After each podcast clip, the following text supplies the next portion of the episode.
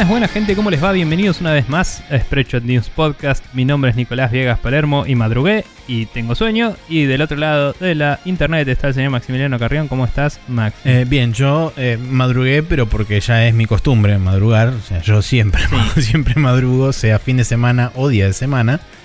Eh, sí, igual es como que estoy en un despertar de esos como... El otro día le decía a unos amigos que estaban hablando del sueño que hacía, ¿no? Ah, Claro, sí, en el aire. Y Concentración de sueño. yo me despierto a 8 y media y me, levanto a 8 y media y me despierto a las 6 de la tarde cuando termino de trabajar, más o menos. Entonces digo, en realidad estoy más despierto ahora. Pero seguramente colapse en cualquier momento porque me tenía que despertar 7 y pico para ayudar a mi viejo con algo. Y una música de mierda que se prendió en el barrio, no sé, un auto que pasó algo, me despertó a las 6 de la mañana. Yay. Y no me volví a dormir. Onda, me quedé dando vueltas como un pelotudo y no, no pasó. Así que nada, acá estamos. Pero sí, si, lo pienso dos segundos, en realidad estoy más despierto que otro sábado. Pero bueno. Eh, ¿Cómo andás vos? Eh, bien, sí. No hay, no hay, mucho, no hay mucho más que reportar. Perfecto. Eh, bien. Tenemos bastante comentario y cosas que decir, así que vamos a empezar ahora mismo agradeciéndole a todos ustedes que han pasado a comentar, likear, compartir eh, y envidiar pines de Sprecho News por las distintas redes que tenemos. Entre, las cuales, entre los cuales eh, de ustedes están Jorge Peiret, Pairo de Persona No Se Cae, Marcio Rosa, eh, Fede Gartenbank, Santiago Leo Mazoki, Rey de Fourth, Gon Tonic, Igna G84. Eh, y eh, Martín Blasquez. Y también tenemos también Martín Cerdeira, que me había escrito la vez pasada y me olvidé de mencionarlo. Bien. Así que todos ellos, muchas gracias, todos ustedes. Y gracias a los demás también que pasan y comparten y likean siempre. Eh, yo voy a destacar algunas cosas de Instagram.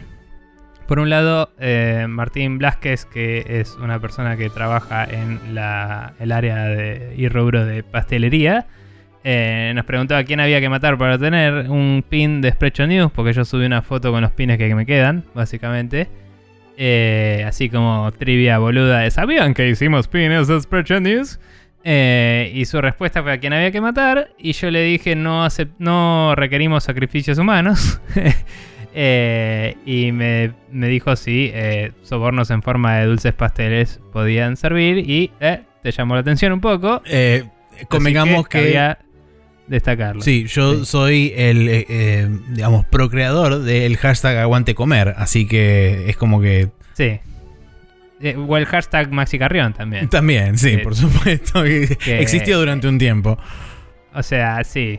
En, los anales de la internet, si buscan hashtag Maxi Carrión, probablemente encuentren post de comida. Post de, nuestro amiguito Dante, que, que nada, estaba siempre posteando lo que comía en sus viajes por el país, poniendo hashtag Maxi Carrión. Eh, pero bueno, eh, así que nada, eh, algo para discutir ahí. Lo que me preocupa mucho es. Entablaremos negociaciones.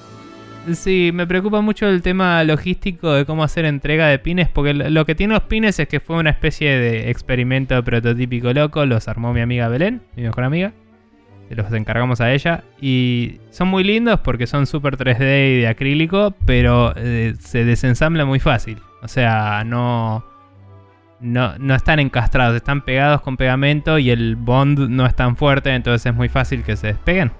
Entonces no se los querrían mandar por ningún correo o cosa por el estilo. Tendría que ser una entrega más eh, personalizada, sí. Personal. Pero se puede hablar algo. Eh, no sé, veremos. para pensar. Es todo lo que voy a decir. Eh, igual nada, mucha gente dijo quiero uno y la verdad es que en realidad es un quilombo logístico.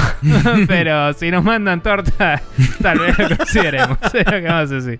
Eh, no sé, qué sé yo. Em, pero la verdad es que si alguna vez nos vemos en persona con alguno de los oyentes y nos piden uno, se los damos, no importa. Y los tenemos encima. hasta que se acaben, es para eso. O que hagan otra Podfest. tipo, que para eso es. Sí. Pero bueno, bien. Volviendo, eh, tenemos también eh, comentarios de Martín Cerdeira que me había escrito, no se había escrito en el chat de, Instagram, pero bueno, suelo manejarlo yo. Y dice, los vengo escuchando hace rato, pero nunca comento nada. Eh, me motivó a escribir que escuchando el último capítulo nos mencionaron, porque él es de los que participan en el, podcast. un podcast, como, uno. Como uno. Noté que nos mencionaron y digo, como nunca mandé un mensaje al menos. Eh, nada, estoy, eh, estoy ahí, a veces más frecuente y al día, y a veces cuelgo y me clavo varios al hilo, dice. Eh, carita sonriente. Y dice, no sé si se los dije alguna vez, pero es muy entretenido el contenido. No se nota que duran dos o tres horas y se pasan volando. Saben, y saben de lo que hablan. Es más, como no tengo mucho tiempo en los videojuegos, me entero por ustedes. Y yo le aclaré que tenemos capítulos de 7 horas, pero bueno, parecerán de 4 horas. claro. nada. Eh, pero bueno, nada, muchas gracias a los Martínez eh, por sus aportes. Eh, vos, Maxi, tenés un mail de Pyro. Sí, yo tengo un mail de Pyro, así que agárrense fuerte porque... dice. dice, saludos super mágicos, ¿cómo va gente? Apenas escuchando el programa de hoy mientras como pizza y no voy a dejar pasar este momento para tirar mi opinión de demás aledaños a mis intereses. Maxi, felicidades por entrar en el mundo de la saga Kane, qué grande. Acá es donde te voy a comentar un par de temas. Uno, soy muy fan de esto, así que lo que te diga, agarralo con ese filtro. Ok, bien, perfecto. Eh, Legacy of Kane Soul River es un juego que me encanta y terminé bocha de veces y personalmente lo considero el papá de God of War y muchos otros juegos del estilo. La experiencia de toda la saga de Kane es muy grata y paga muy bien. Eh, sí, y paga muy bien, pero hay que ponerle un poco de, un poco de truco a esto un poco de truco. Bueno, sí, ponele, no sé. Eh, como toda saga, si querés disfrutarla en plenitud, tenés que jugar los 5 títulos y ahí eh, y hay factores que te pueden tirar para atrás, pero prometo que es, eh, que es buenísimo todo. Uno, Legacy of Kane Blood Omen, ¿sí? el que charlamos originalmente. El primero de la saga te cuenta los orígenes de Kane y los pilares, no voy a dar spoilers. Eh, es medio oscuro, es medio duro y la jugabilidad es diferente a todos los demás, pero narrativamente garpa. Tiene versión para PC, pero yo lo jugué en Play, así que no sé qué tal la versión. ¿Ok? Legacy of Kane Soul River, el número 2. Lo disfruté a pleno, pero el port de PC es una mierda, sí. Pude, pude observarlo de primera mano. Eh, y tiene partes donde le subieron la dificultad al pedo, una campana. Ok. Eh, y te complica la experiencia. La solución más óptima es jugarlo con un emulador de Play que se ve increíble y tiene mejores, eh, mejoras gráficas que te da el emulador que garpa encender. Vos habías recibido también un comentario a través de Instagram de alguien que te había dicho eh, sí, eh, voy a ver si lo mencioné porque no sé si mencioné a esa persona. Pero nos dijeron que la versión de Dreamcast, particularmente, era un muy buen port y que tenía mejores gráficos y le parecía más copado para jugar. Eh, Loconix era el nick de la persona. Nicolás Peno. Así que muchas gracias, Nico. Ahí está, por el aporte. Eh, bueno, después dice, como juego en sí está bien, pero lo que sí te lo que sí le puedo criticar es que los poderes extra de Raciel no son realmente útiles en ningún momento. Ojo, está bueno todo el tema de obtenerlos y el lore que aporta, pero no te van a servir para casi nada. Y el planteo del mapa tiene, eh, el planteo del mapa tiene partes que se complicaron en el desarrollo y cortaron, eh, y cortaron del juego por lo que hay momentos, no muchos, donde te podés encontrar pensando, che, que luego acá no haya nada. Ah, o sea que dejaron como geometría vacía entre, entre distintos escenarios o algo así. Ok. Eh, Legacy of Kane Blood Omen 2, muy duro, quizás el más duro de la saga a nivel controles y gráficos, aporta mucho olor a toda la historia ya que jugás con Kane todo el tiempo, pero aunque recomiendo la historia, si no podés pasar el tema del control y gráfica entiendo que te lo saltees. Este lo jugué con el emulador de Play 2 creo, pero puede andar en PC me parece. 4. Eh, Legacy of Kane Soul River 2. Eh, llegaste al final del Soul River 1 y te quedaste re loco. este, está, este arranca justo después de eso. Es un gran juego y tiene mucho aprendizaje de sus predecesores. Y creo que es el más largo de la saga por temas de la trama. Eh, este no me acuerdo si lo jugué en PC o en emulador de Play 2, pero no tuve ningún problema. Y el número 5 es Legacy of Kane Defiance. Salió en Xbox, creo que en Play, eh, creo que Play 3 y PC. Yo lo jugué en PC y todo fantástico. El salto gráfico que da este juego es absoluto. Eh, es abusivo, mejor dicho. Se ve muy bien y se escucha muy bien. La historia te switchea entre Kane y Raciel y es la conclusión de la saga que termina muy copada. Más si viste todo lo demás. Esta es una saga que me jode mucho que no haya un. Eh, una full compilación remake HD 4K y Sarasa, pero quizás cuando estemos en el 2050 y las licencias sean cosa de las dos monedas, alguna empresa multibillonaria, onda Doritos o heladería Yomo, compre la licencia y nos dé la remake de nos, dé la remake que este mundo se merece. Y el número 6, eh, Legacy of Kane Nosgoth, sí. Eh, aclaro que es de Play 2, no de Play 3, el Defiance. Ok. Eh, Legacy of Kane no, sí me imaginé porque si era de Xbox original. Sí, no me sonaba, lo googleé por las dudas, pero. A menos que haya sido cross-gen, pero digamos, lo buscas y sale el de Play 2 al toque. Sí, igual si, fue, si hubiera sido cross-gen también hubiera salido en 360. No, no tendría mucho sentido que, no- que Sí, sí, sí. Pero bueno, sí, en fin. El número 6 dice Legacy of Kane Nosgoth. No me olvidé de esto, es una pija, ok. Algún pelotudo consiguió la licencia y se pensó y pensó que volver el juego un arena shooter podía agarpar. Spoiler, no garpó. el juego salió, no lo jugó nadie. Creo que cerraron los servidores a los dos meses y nadie se dio cuenta. Toda una mierda, me cago en sus ancestros. Ok. Eh, Era una arena shooter, ¿no era un MMO? Aparentemente era una arena shooter. Eh. Gracias por tu valor al leer todo esto. Si te falta algún juego de la saga en Steam, chiflen, que con todo gusto del mundo se los regalo. Bueno, muchas gracias, Pyro. Tenía una idea medio básica eh, sobre todo el tema de cómo era la cronología de los juegos. Mm. Eh, pero sí, digamos que. Spoiler alert, vamos a hablar en el now loading al respecto. Que el juego por ahora quedó en el freezer, pero eso. Está bien. Eh, ¿Sabes que Así como había buscado y estaba viendo imágenes, eh, de golpe me, me hizo acordar que sí hubo un Legacy of Kane que había quedado en la nada, ¿te acordás? Que se había anunciado uno. Que sí. acá lo llamaron Dead Sun, no sé si ese era el nombre por el cual lo habían anunciado, pero veo un screenshot y digo, ah, sí, yo de esto lo vimos en alguna de tres o algo, mira, te paso un screenshot. A ver. Es que es un chabón con cara medio pintada de ¡Es esqueleto. verdad! Es, es, eh, la venta de humo más grande O del sea, planeta. ¿te recuerdo, recuerdo ver esta Creo imagen. que de acá salió el Nosgoth. Como que fue como, che, se canceló, pero hicimos Nosgoth o algo así. Creo que sí, creo que reutilizaron los assets de este juego para hacer Nosgoth y después Cuando terminó en la nada también. quería multiplayer porque Project en dólar. eh, como que el single player estaba sí, es muriendo. es de la época del Project en dólar esto, me parece. Sí. Qué loco, man. Para la gente que no sabe, Project en dólar es una iniciativa que hizo EA a principios de lo- Sí. del 2010 o fines del 2009 o algo así para cobrar Era el 10 Online Pass. Sí, el famoso Online Pass para que te cobraban 10 mitigar la dólares reventa, digamos. para, para habilitarte, digamos, el modo multiplayer en los juegos. Cuando te compraste Cuando te compras un juego usado. usado. Mm. Eh, nada, curioso. Sí. Eh, pero bueno. Sí, estamos de acuerdo en que esa saga necesita. Necesitaría modernizarse para el nivel de praise que tiene y de, y de relevancia histórica en la. En la. En el imaginario Mínimo popular. Necesita una forma fácil de ser accedido en su mejor versión. Porque, Sí. como decías, te, va- te compras la versión de PC, vas a jugarla con todas las ganas y es el port de PC del año del orto. No es una versión repacacheada de la mejor versión que haya, que no sé si es la de Brinca, la de Play, no me importa. Digo, no es la mejor versión si vas y te la compras hoy. Entonces eso es un problema. Debería estar estandarizado. Che, esta es la mejor versión, listo, te lo doy. Viste cómo hacen que lo empaquetan en un emulador, le ponen un menú arriba lindo y a la mierda. No Sí, necesito más que eso, en realidad. Pero bueno. Nada, eh, gracias por el aporte, Pyro. Así es. Em, así que nada, gracias a todos. Eh, posta que los pines son una cosa que hicimos hace mil y si alguien quiere uno y nos cruzamos por la vida, no tengo ningún problema en darles. Pero es un tema logístico, no vamos a andar haciendo envíos de eso y no vamos a cobrarles ni aceptarles nada a cambio, en realidad tampoco. Eh, pero nada, eso. Em, bien, ahora que hablábamos de todo eso, les agradecimos todo eso, vamos a pasar a hablar de los juegos que estuvimos jugando esta semana en el downloading.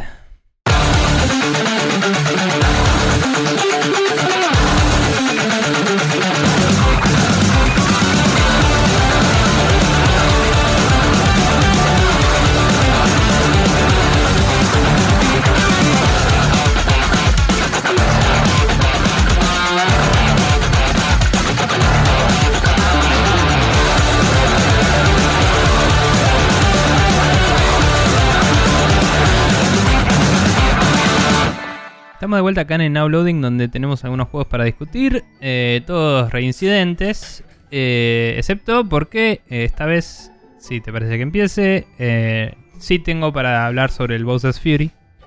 Em, lo jugué entero esta semana. Ah, ¿ya lo terminaste? Eh, sí, habrán sido tres sesiones de juego de, digamos, hora y pico, dos horas. ok. Tipo, un podcast de Giant Bomb cada sesión, más o menos. Em, pero venía haciéndolo bastante completo, por eso fueron tipo... Sí, 6 horas, Habrán ponele. sido 7 horas, poneles, por la cantidad de shines que agarré.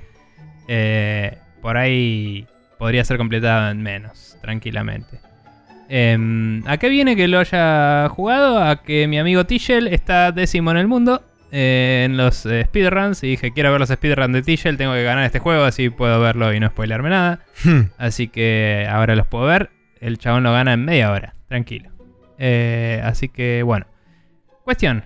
Este juego tiene un formato interesante, del cual ya habló Media Industria, pero por si no lo sabe la gente, eh, es una especie de open world, que es una mentira eso. Es básicamente un montón de niveles lineales eh, flotando en un mar, y vos Sí. podés ir de un lado al otro. Esa es la única... Es free roam, es la definición más adecuada, si quieren. Eh, en vez de tener un hub world, es como. O, o un lugar central donde vas para elegir el nivel. Es como. Si vas para la izquierda hay un nivel y si vas para la derecha hay otro nivel y nunca cambias de escenario. Ahora, eso tiene sus pros y sus contras. Eh, es fácil entrar a un nivel, puedes entrar desde distintos lados al nivel.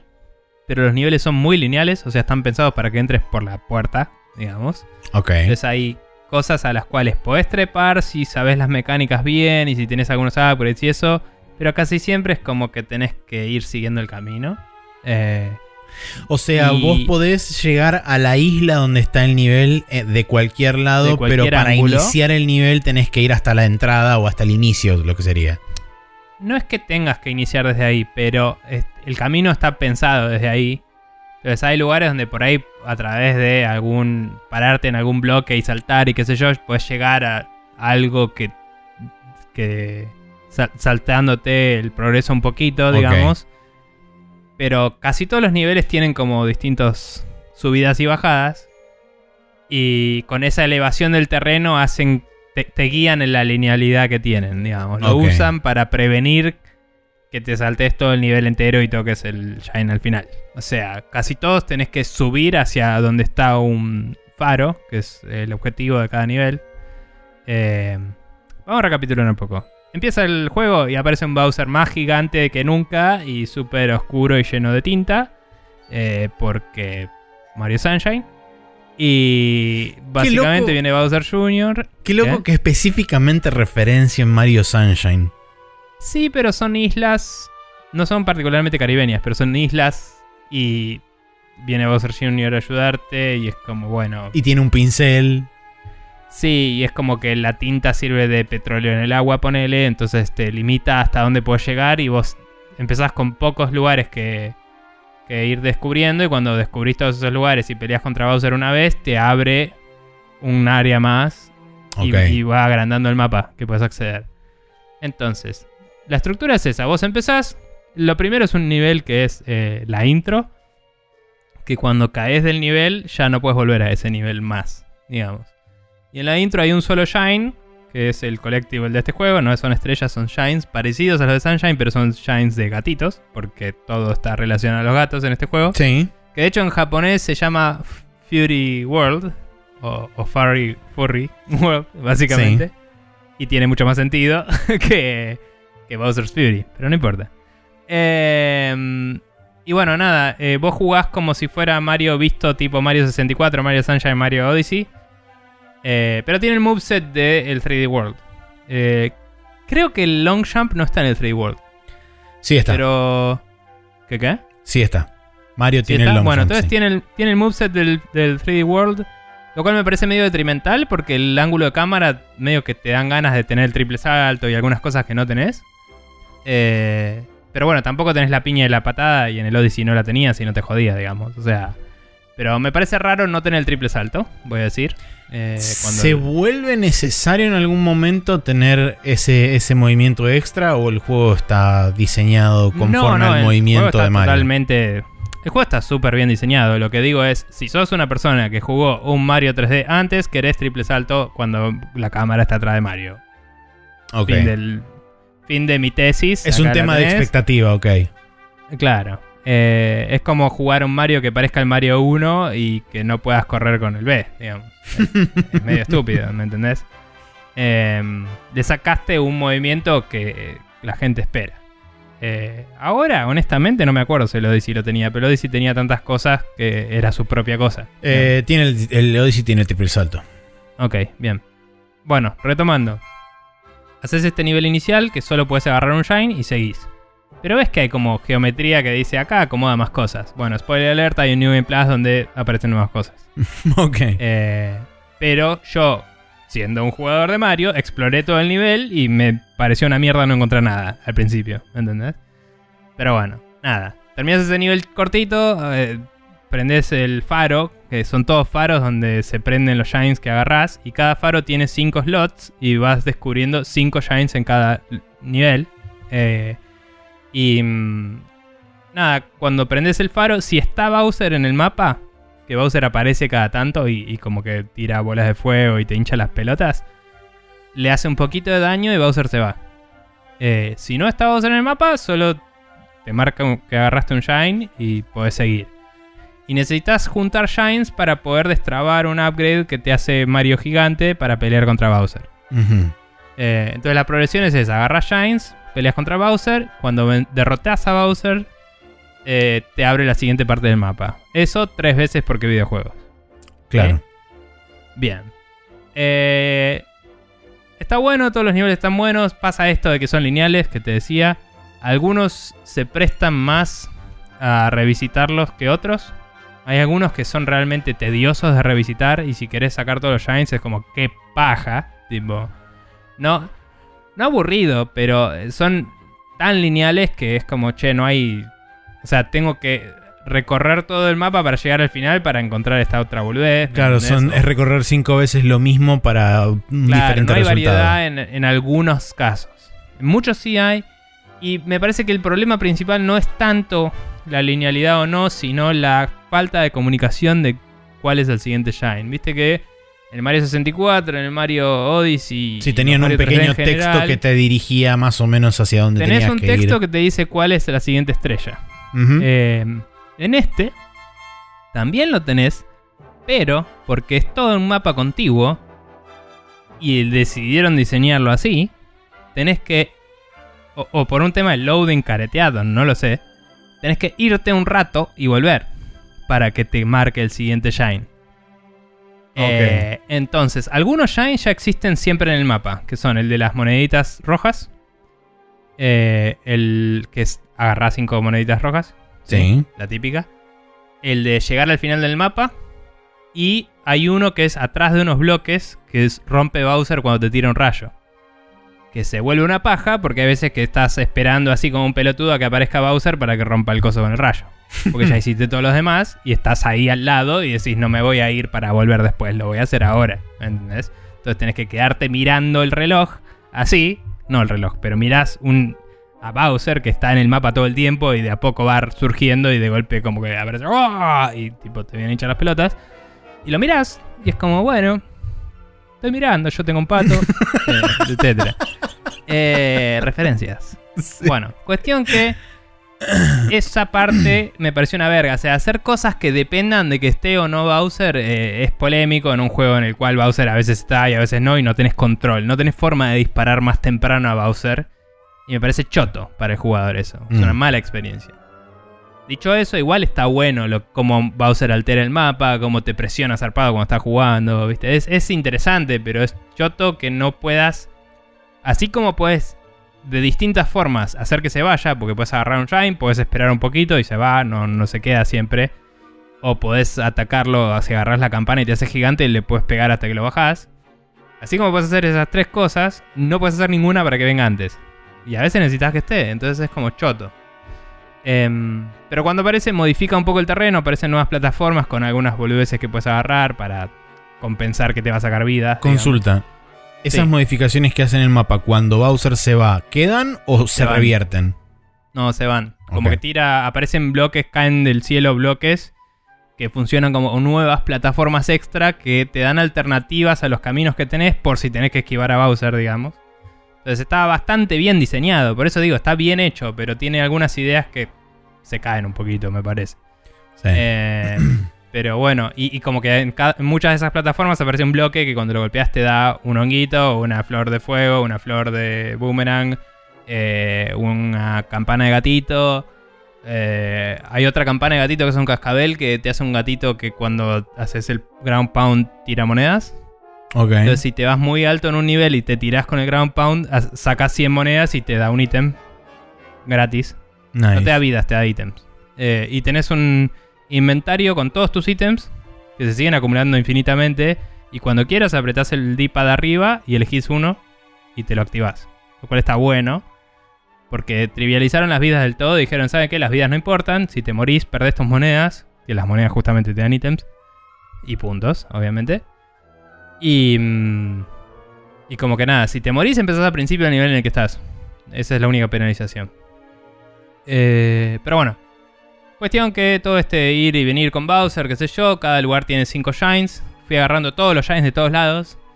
Y eso le va... Si, si agarras un shine cuando Bowser está presente, le va sacando vida. Entonces cuando le peleas ya empieza con menos vida. A, la Breath of the Wild, spoiler alert, digamos. Eh, y, y nada, cuando le ganas a Bowser es como que se revela más del mapa. Y además de eso, hay, aparecen algunas boludeces nuevas en esta parte del mapa también. En el agua en general, donde te subís con el plesiosaurio ese, whatever, como se llame. Sí, el dinosaurio Yoshi, que está en nada. alguno de los circuitos del 3D World. Sí.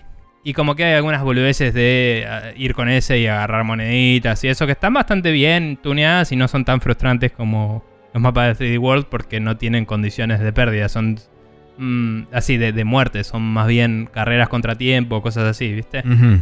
Eh, que están muy bien medidas, o sea, llegás justísimo, pero no son súper difíciles.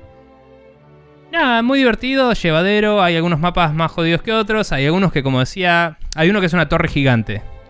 Y lo hice, agarré cuatro de las cinco monedas, llegué arriba de todo y agarré el coso. Y la moneda que me faltaba era la del medio, entonces tenía que subir y bajar de la torre mil veces para encontrar la puta moneda hasta que la encontré, ¿me entendés? Y se volvía frustrante porque no había un shortcut para llegar a la mitad de la torre. Eh. Entonces eso es una paja. En un nivel horizontal puedo medio irme con el plesiosaurio de whatever y salir por otro lado y mirar aunque sea y después decir, ah, ok, ahí está y dar la vuelta y subir, ¿me entendés?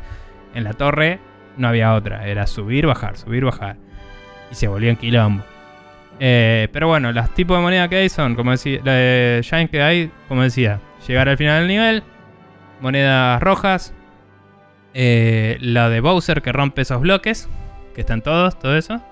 Que ese no te lo dice, entonces cuando llegas a ese Shine, deja de decirte qué Shine tenés. Y es como, es obvio cuál es, porque, ese- o sea, ya está. Pero, como, como que no te salta y te dice el siguiente Shine. No es que es un Shine secreto, uh, sino que es, es el siguiente Shine, el de, el de Bowser. Y después hay otro que tiene nombre, y no te activa ese otro.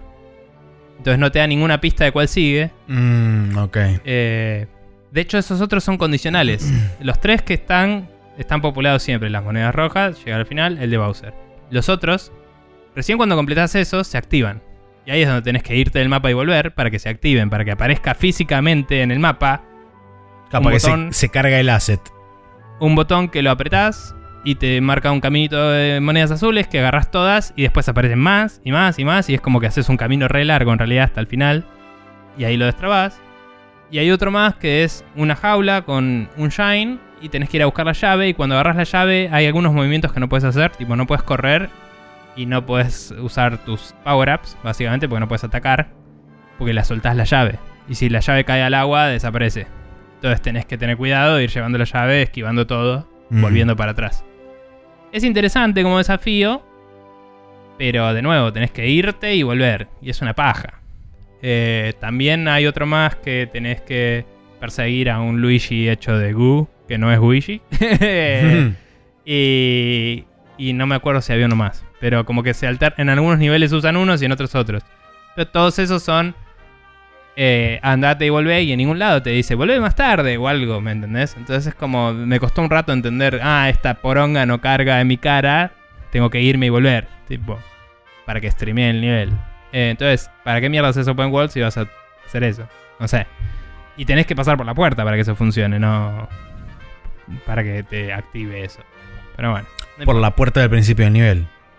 Sí. Ok. O sea, en realidad aparece el asset y ya lo puedes acceder, pero para que te diga cuál es, tenés que entrar por la puerta. Y además están cerca de la puerta en general.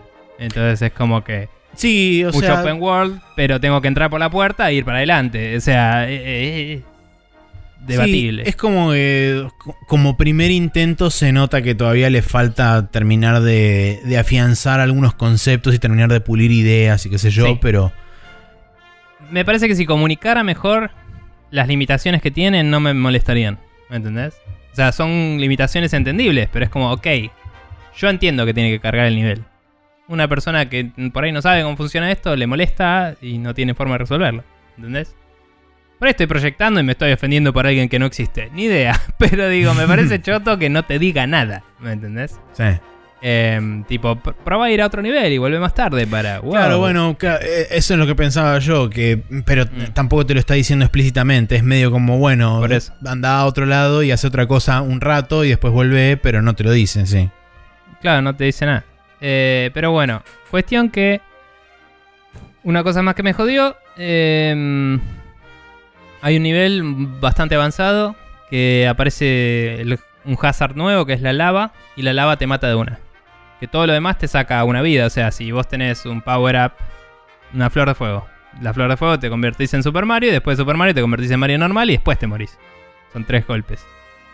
Eh, tocas la lava y te morís, no importa qué tenés. Y es como.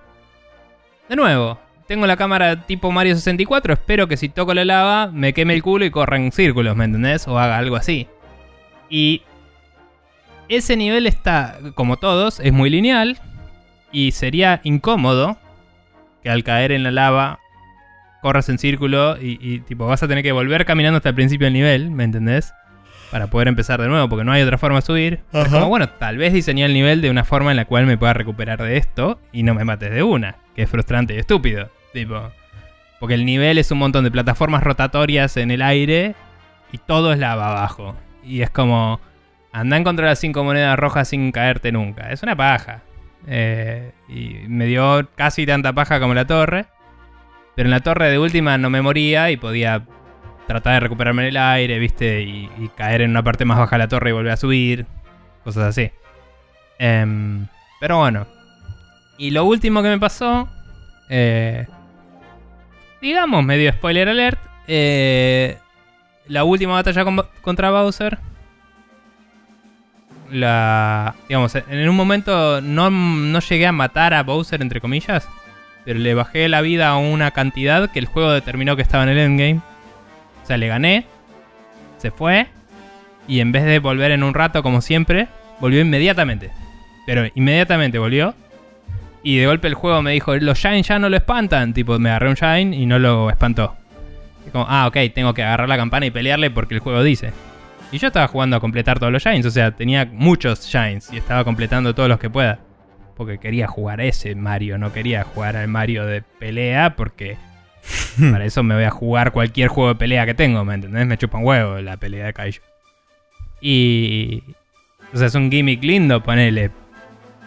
Pero, no sé. Eh, y bueno, nada, tuve que pelear contra Bowser la pelea final. Que ponele que fue interesante, hubo un par de cosas. Eh, pero no lo podía espantar de ninguna otra forma. Y fue como, bueno, no quería terminar el juego ahora. Gracias. No sé, tipo. Terminé el juego. Y inmediatamente te tiran el primer nivel de nuevo. Aparecen nuevas cosas. Te dan un fast travel, que está bueno. O sea, abrís el mapa y vas a cualquiera de los, de los niveles apretando la tecla A, que eso está buenísimo. Em, y te dejan seguir limpiando el mapa, pero es como yo quería limpiar el mapa antes. o sea, no sé. Eh, pero bueno, ahora que sé que hay más contenido después, tiene relativo sentido, ponele, pero me molesta que me hayan forzado. Eh, y que no hayan dicho tipo, uh, debilitaste a Bowser, cuando quieras, tipo, terminar, anda acá, ¿me entendés? Que de hecho en el mapa, en el centro, está el caparazón de Bowser y hay una plataformita de mierda que yo pensé que ahí es donde se disparaba el endgame, ¿me entendés? Eh, que en un open world funcionaría así. Tipo un saludo al Infamous que tenía la, la puntita de la estaca donde te parabas para disparar el apocalipsis. ¿Entendés? O sea, era como... Pero bueno, fuera de todo eso me pareció una experiencia grata, pero con fallas, por así decirlo. Si lo tengo que cualificar. Eh, pero bueno, al menos ahora puedo ver los speedruns de mi amigo Tichel. Eh, Hmm. Así que cumplí mi cometido. Y de nuevo, es- tiene niveles y ideas interesantes, está bueno. Pero. Pero hay, hay cosas que me parece que son muy boludas de arreglar y me sorprende que no las hayan hecho. Eh, voy a seguir destrabando boludeces. De hecho, te marcan dónde están todos los Giants cuando, cuando terminás. Es tipo, acá en el mapa te marqué todos, pum. Y es como puedes ir y hacerlos más fácil en vez de tener que descubrirlos. Em, así que está, está piola eso. Eh, digamos, el endgame me pareció. El, el New Game Plus me pareció piola. Eh, y le agrega los Giants que faltan al primer nivel, viste que te dije que había uno solo. Sí. Y que el nivel no tenía nada. Es como, ah, sorpresa. En el lugar donde me paré y dije, acá tiene que haber algo, monedita. y es como. El level design te denota que hay algo. Me molesta que no haya en el principio, ¿me entendés? Pero bueno, qué sé yo. Em, me parece que lo hicieron porque, como te caes y no puedes volver sin el fast travel que te dan después, eh, no querían que te puedas perder contenido en la primera vuelta. Eh, que me parece una solución triste, o sea, ponerle una escalerita para volver, no sé. Qué sé yo. Es como el plató del Zelda, agarró mucho del Zelda este juego. Ah, ok. Em, pero bueno, nada, eso es el Mario. Eh, El Bowser's World. Fury. O El Fury World, sí. Pero bueno. Bien. Maxi, ¿estuviste jugando más al Persona 5 Strikers? Estuve jugando más al Persona 5 Strikers. eh, terminé los primeros dos palacios, o como se llaman en este juego, las primeras dos cárceles. Estoy en- promediando la tercera ya casi sobre el final. Eh, o sea que quiere decir que terminé, entre comillas, lo que sería el, el game loop dos veces. Em, la verdad que está, está bueno, la estoy pasando bien todavía. Em, toma bastantes cosas, o sea, la, la estructura en general es prácticamente igual a la del Persona, a, a la del Persona 5, eh, con respecto a cómo, más, cómo vas manejando, digamos, el tema de meterte en el, en el, al- en el mundo alterno donde está todas la- las cosas de, de... ¿Cómo se llama esto? de los shadows de las personas y las, las personalidades, las verdaderas personalidades o las personalidades medio Sí. ocultas y qué sé yo. Eh, está todo muy similarmente armado. Eh, hay una cosa que me gusta mucho que, de nuevo, como este juego es una versión bajas calorías del Persona 5 original, todo lo que es la parte social es muchísimo más laxa y muchísimo más relajada, no está tan restringida a los, este, a los time slots que tiene el Persona 5 normal.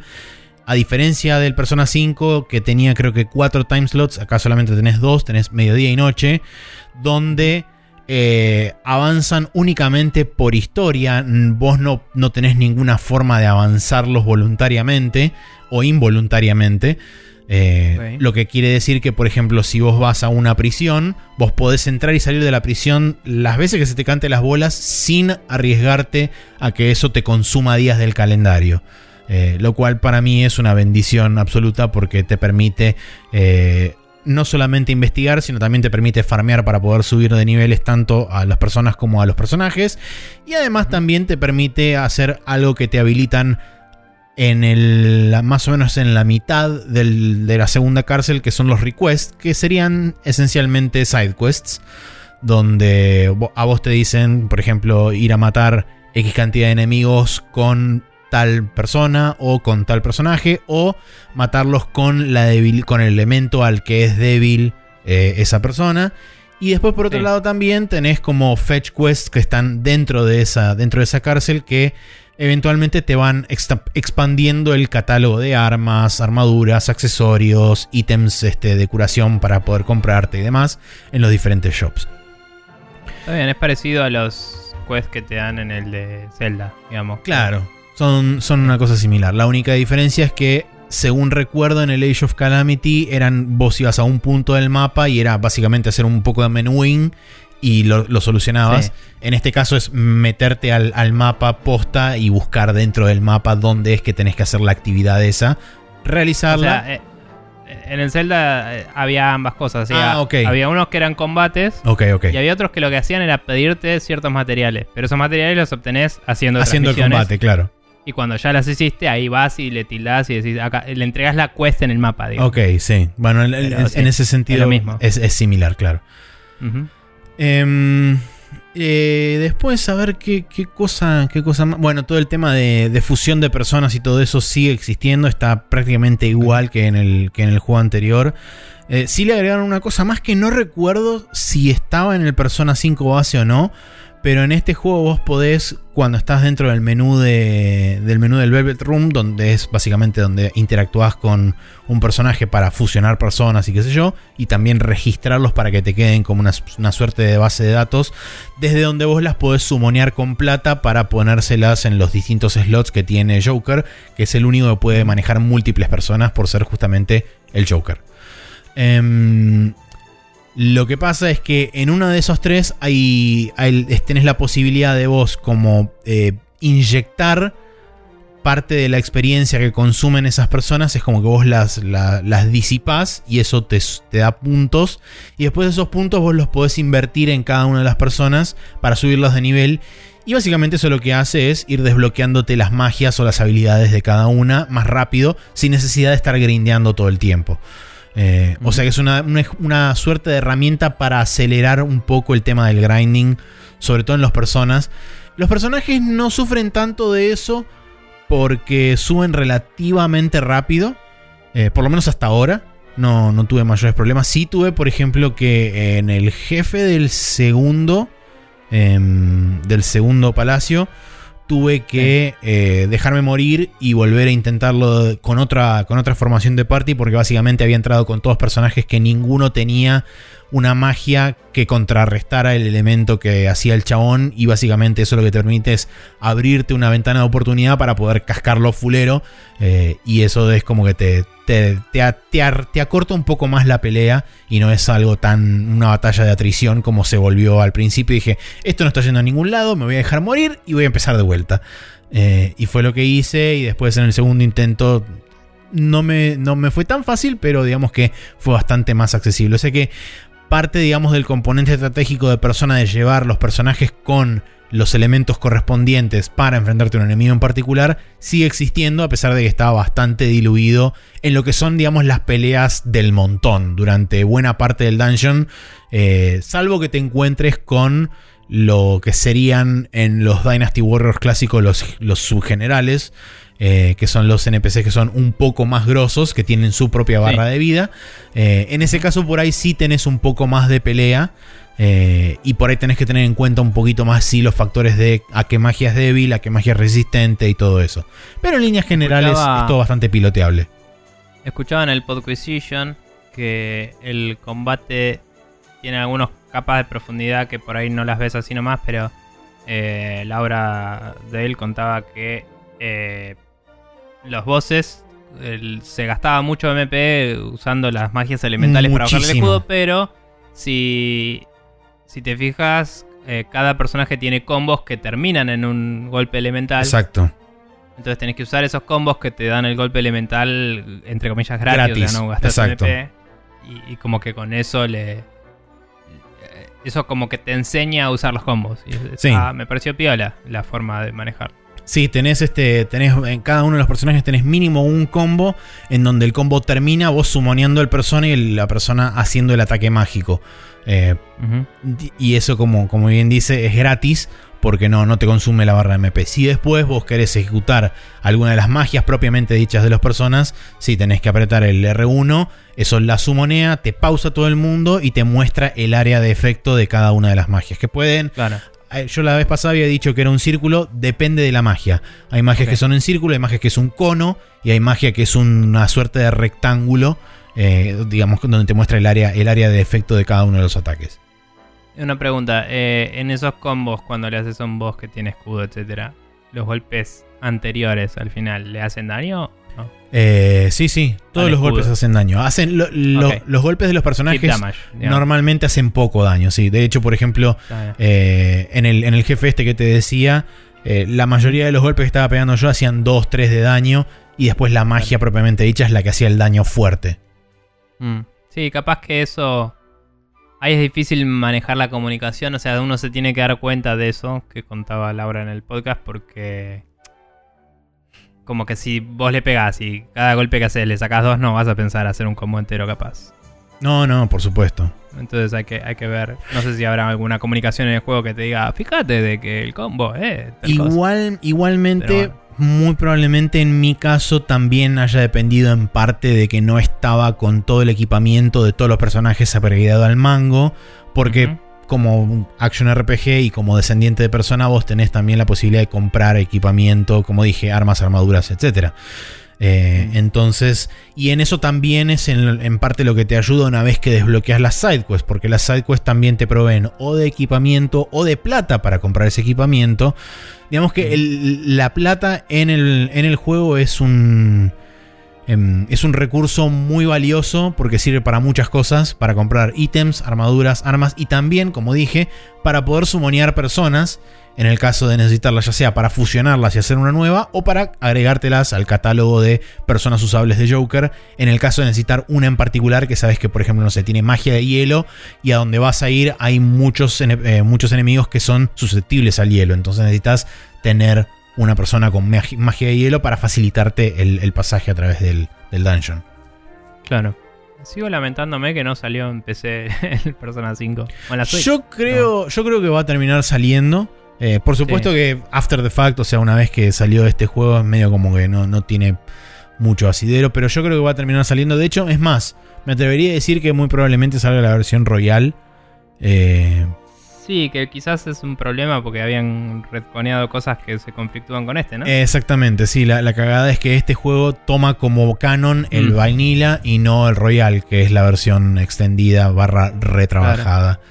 Pero Y bueno, capaz que si, si lo van a sacar el Royal en PC, capaz que lo hicieron así a propósito para, para diferenciar para una no cosa de la otra. tipo, para decir, bueno, ser. este es un juego y acá, tipo, es como viste el final de la película Clue. Es como, eso podría haber pasado, pero, tipo. Claro.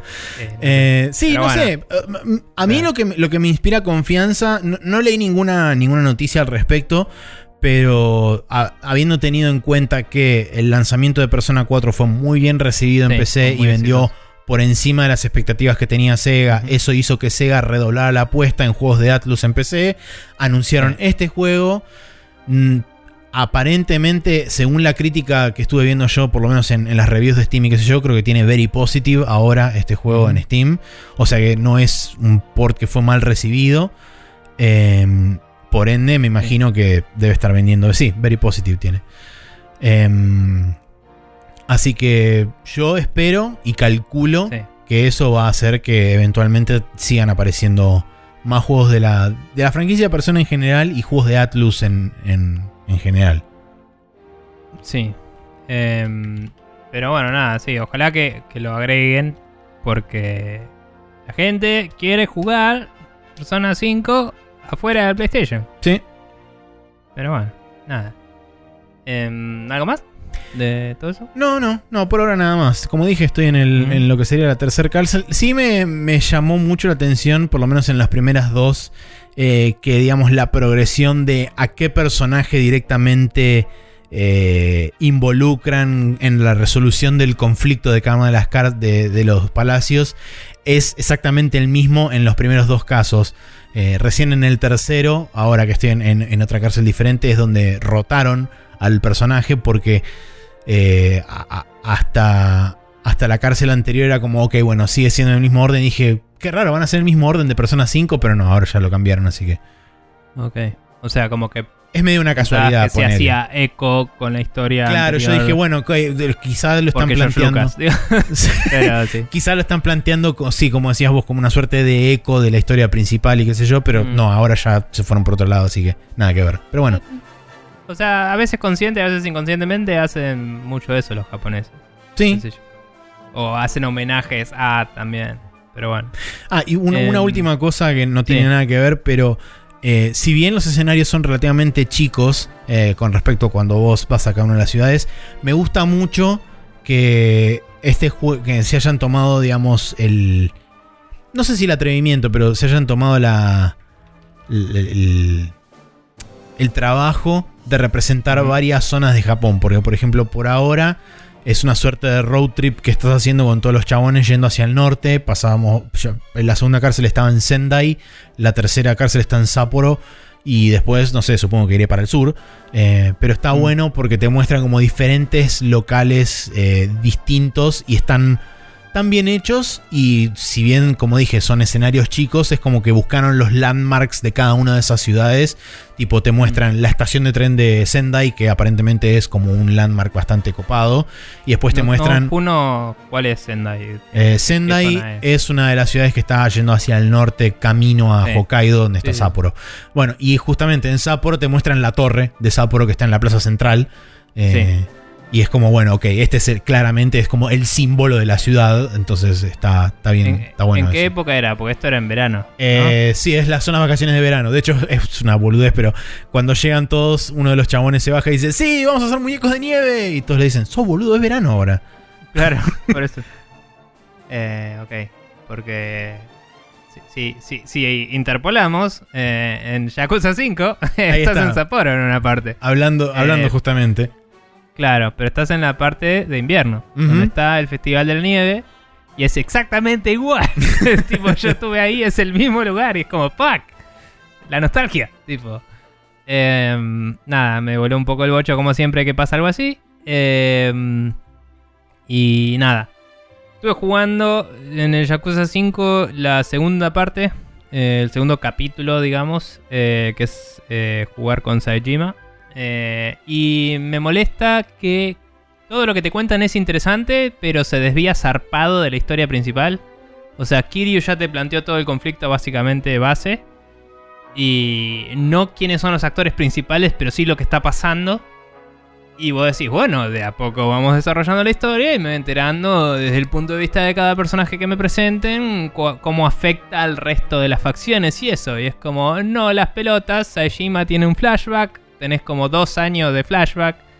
Eh, tenés, conoces unos personajes interesantes que son sus mm, compañeros en una situación. Y, y está bueno. Y de- está bueno que sus side quests son cruzarse con gente que conoce a esa otra gente y te los caracteriza más. Que es algo que no vi hasta ahora en Yakuza y ya voy como cinco juegos. Eh, o sea, zarpado. Pero todo se está alejando de la main quest y me hincha las pelotas. Como, Sí, hay, un, hay dale. un- un problema principal que tiene la parte de Saejima que es que te lo atan con todo el conflicto al final de su parte porque te dicen básicamente todo esto está pasando mientras estaba jugando con Kiryu. O sea, la parte de Kiryu y la parte de Saejima pasan en paralelo, pero te las muestran una tras de la otra y por eso es como que jode, porque no, no entendés bien para dónde va cada una. Sí no, porque Saejima se entera por un... O sea, se entera antes de salir de la situación inicial en la que está. Sí, De eh, noticia importante sobre Sí. Toyo Clan. exactamente. Y Kiryu se entera hacia el final de su gameplay eso. sí, es como que me o están intercalados. O sea que en las semanas que Saejima se pasa cazando osos en la montaña, pasaron Sí. cero días, ¿me entendés? Cero días. Y, y tipo, y el chabón va a cazar un oso y se va a dormir, y vuelve a cazar el mismo oso y se vuelve a dormir, y vuelve a cazar el mismo oso y se va a dormir, y nunca termina de cazar el puto oso y siempre tiene que dormir en el medio, y no pasó un día, ¿me entendés lo que te estoy diciendo? Sí. Eh, entonces es como hice toda una sidequest sobre un minijuego de cacería que obviamente no es ese nivel de profundidad, pero proto Monster Hunter, ¿me entendés? Y es como, dale, déjame ir, quiero hacer la historia. Y en un momento te dejan irte y te tiran como re importantes plot devices sobre el oso. Y es como, bueno, está bien, tengo que salvar esta puta aldea del oso, la concha de tu madre. Entonces te quedás y cada vez que más o menos rescataste la situación, a alguien le pasa algo, entonces no te querés ir. O en un momento que decís, bueno, está todo resuelto, ¡pum! El personaje que te deja irte le pasa algo a él, entonces no te puedes ir. Y tenés que resolver la situación, tenés que terminar la historia. Es como, dale, me quiero ir a la ciudad a seguir el juego. Y después te vas a la ciudad y tenés sidequests de ciudad normales. Pero que estoy haciendo algunas, porque algunas son tipo una persona se está muriendo de frío en la calle, es como, bueno, está bien, tipo, te voy a ayudar porque te vas a morir de frío.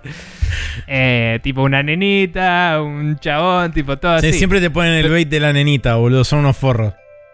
Eh, sí, no sacar de contexto esa frase, Sí. gracias. Eh, pero, pero digo, gente que se está muriendo de frío en el invierno de Sapporo es como, bueno, ok, tiene suficiente urgencia como para justificar una role-playing decision de te voy a ir a comprar comida y volver. Y en el medio no hay un puto convini en como, no sé, 20 cuadras a la redonda. Tenés que ir a la otra punta del mapa en Sapporo. eh, comprar algo, volver. eh, y en el medio te cruzaste con 20 sidequests y seguís y es como loco. Dale, o sea, está bien. Yo estoy activamente participando de todo esto. Pero me lo estás presentando de una forma que va en contra del plot. Que hasta ahora no era el caso. Hasta ahora el caso era. Te presento unas historias paralelas que no tienen nada que ver y está en vos participar o no de ellas. ¿Me entendés? Mm. Y acá te presentan cosas que el personaje tranquilamente encararía y que como te decía, tiene que ver con gente que conoce a los personajes Sí. que vos conocés. Entonces está atado a tu historia personal de Saejima, pero va en contra del plot principal. Y eso me molestó por eso, porque hace una disonancia narrativa mucho más grande. Eh, ludo narrativa. Mucho más grande que lo normal. ¿Me entendés? No es como, ah, bueno, esto es una historia que le pasó a Kiryu alguna vez en su vida y la estoy jugando ahora en vez de en otro momento. ¿Me entendés? Es más como, eh, bueno, y Saejima mientras que en este día tenía que irse de una situación en la que estaba re complicadísimo a salvar el planeta, en el medio pasaron tres meses en el cual ayudó a media, medio Sí, a millón media de ciudad de en Sapporo. Sapporo. Eh, eh, en un día. Y es como la concha de tu madre. y bueno, nada. No, no lo terminé todavía el chapter 2. Voy, voy por el capítulo 4 del chapter 2, digamos. Sí. Eh, y supongo que son 5 o que ya terminan el cuarto. Eh, eh, sí, pero es, bueno. es- es relativamente largo igualmente el, el chapter 2. Sí, sí. eh, Pero digo, bueno, eso también. Como mucha de la primera parte no necesita muchos assets, es bastante largo con texto nada más. Sí. Y después el minijuego de casa también es como que tiene muchas sidequests que son solo texto, no hay diálogo hablado. Entonces te estira en bocha el gameplay, bocha. Sobre todo el minijuego de casa, lo- si lo desarrollás tenés que usarlo suficiente, digamos. Entonces hay bocha de cosas para hacer, no Sí. dicen más que lo necesario para pasar la quest. Sí, no, yo, yo le metí. larga. Le metí un rato largo. De hecho, es lo que te decía yo el otro día cuando hablábamos. Eh, la, la segunda parte, como te introducen bocha de minijuegos y está súper front-loaded con ese tema, eh, se puede sentir extremadamente largo y denso justamente por eso. Sí. Porque si vos este, interactúas con cada una de las cosas que te presentan y que te van tirando adelante en la cara, es como que sentís que nunca, nunca avanzás y que estás consumiendo constantemente relleno. Bueno, y toda esa parte de la cacería, el personaje que está con vos no habla. Sí. Está ahí de adorno. Hmm. Tipo, ni siquiera hablas con él para irte. Hablas con el otro Sí. para decir, che, nos vamos.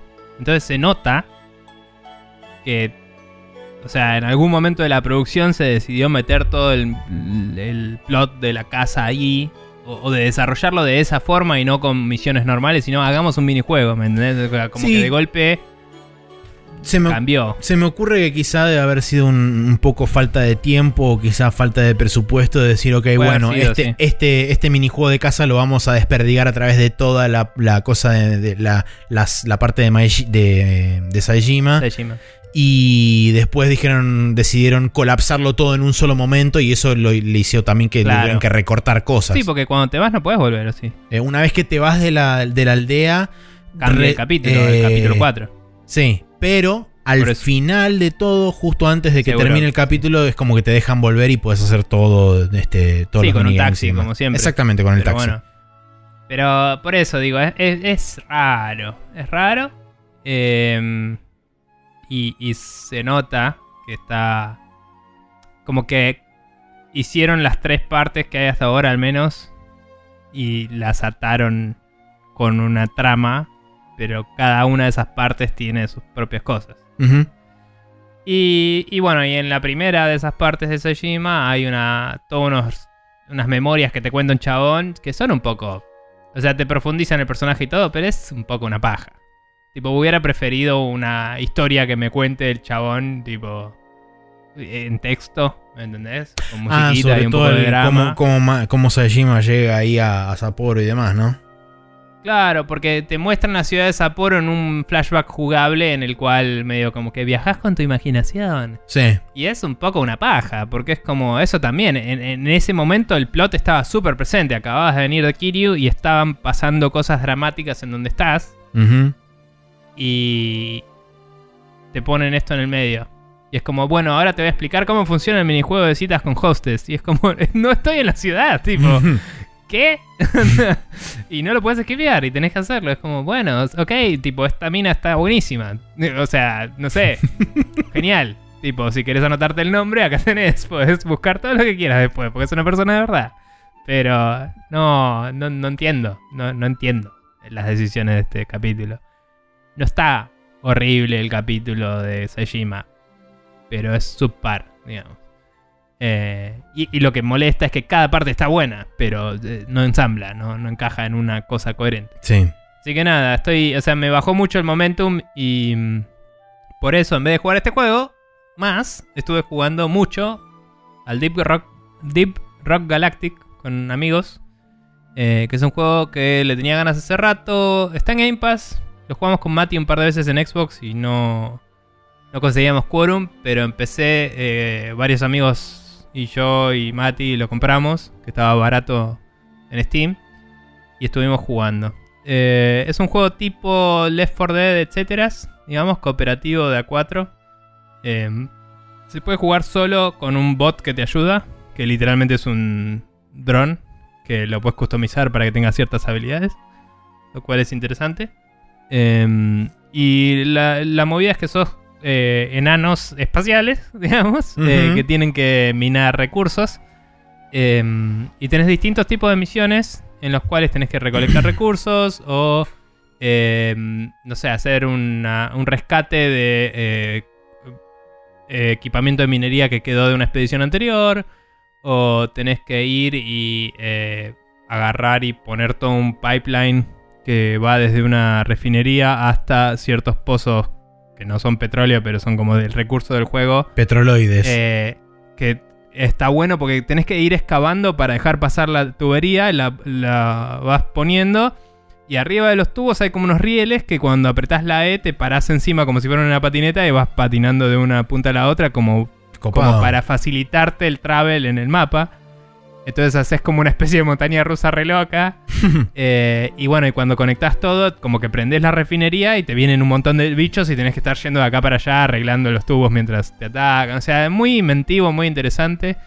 Em, hay otro que es más de exploración de encontrar ciertos minerales en particular que son como piedras únicas que las ves a través de la pared porque brillan un poquito. Y es más como ir mirando y escauteando el área. Y bueno, y los cuatro tipos de, de personajes que tenés son Scout, que tiene como un grappling hook y tiene unas bengalas particulares que se disparan que iluminan zarpado. Em, después tenés el Gunner, que es una ametralladora zarpada y un coso que tira escudo, que es más como defensa y ataque el chabón.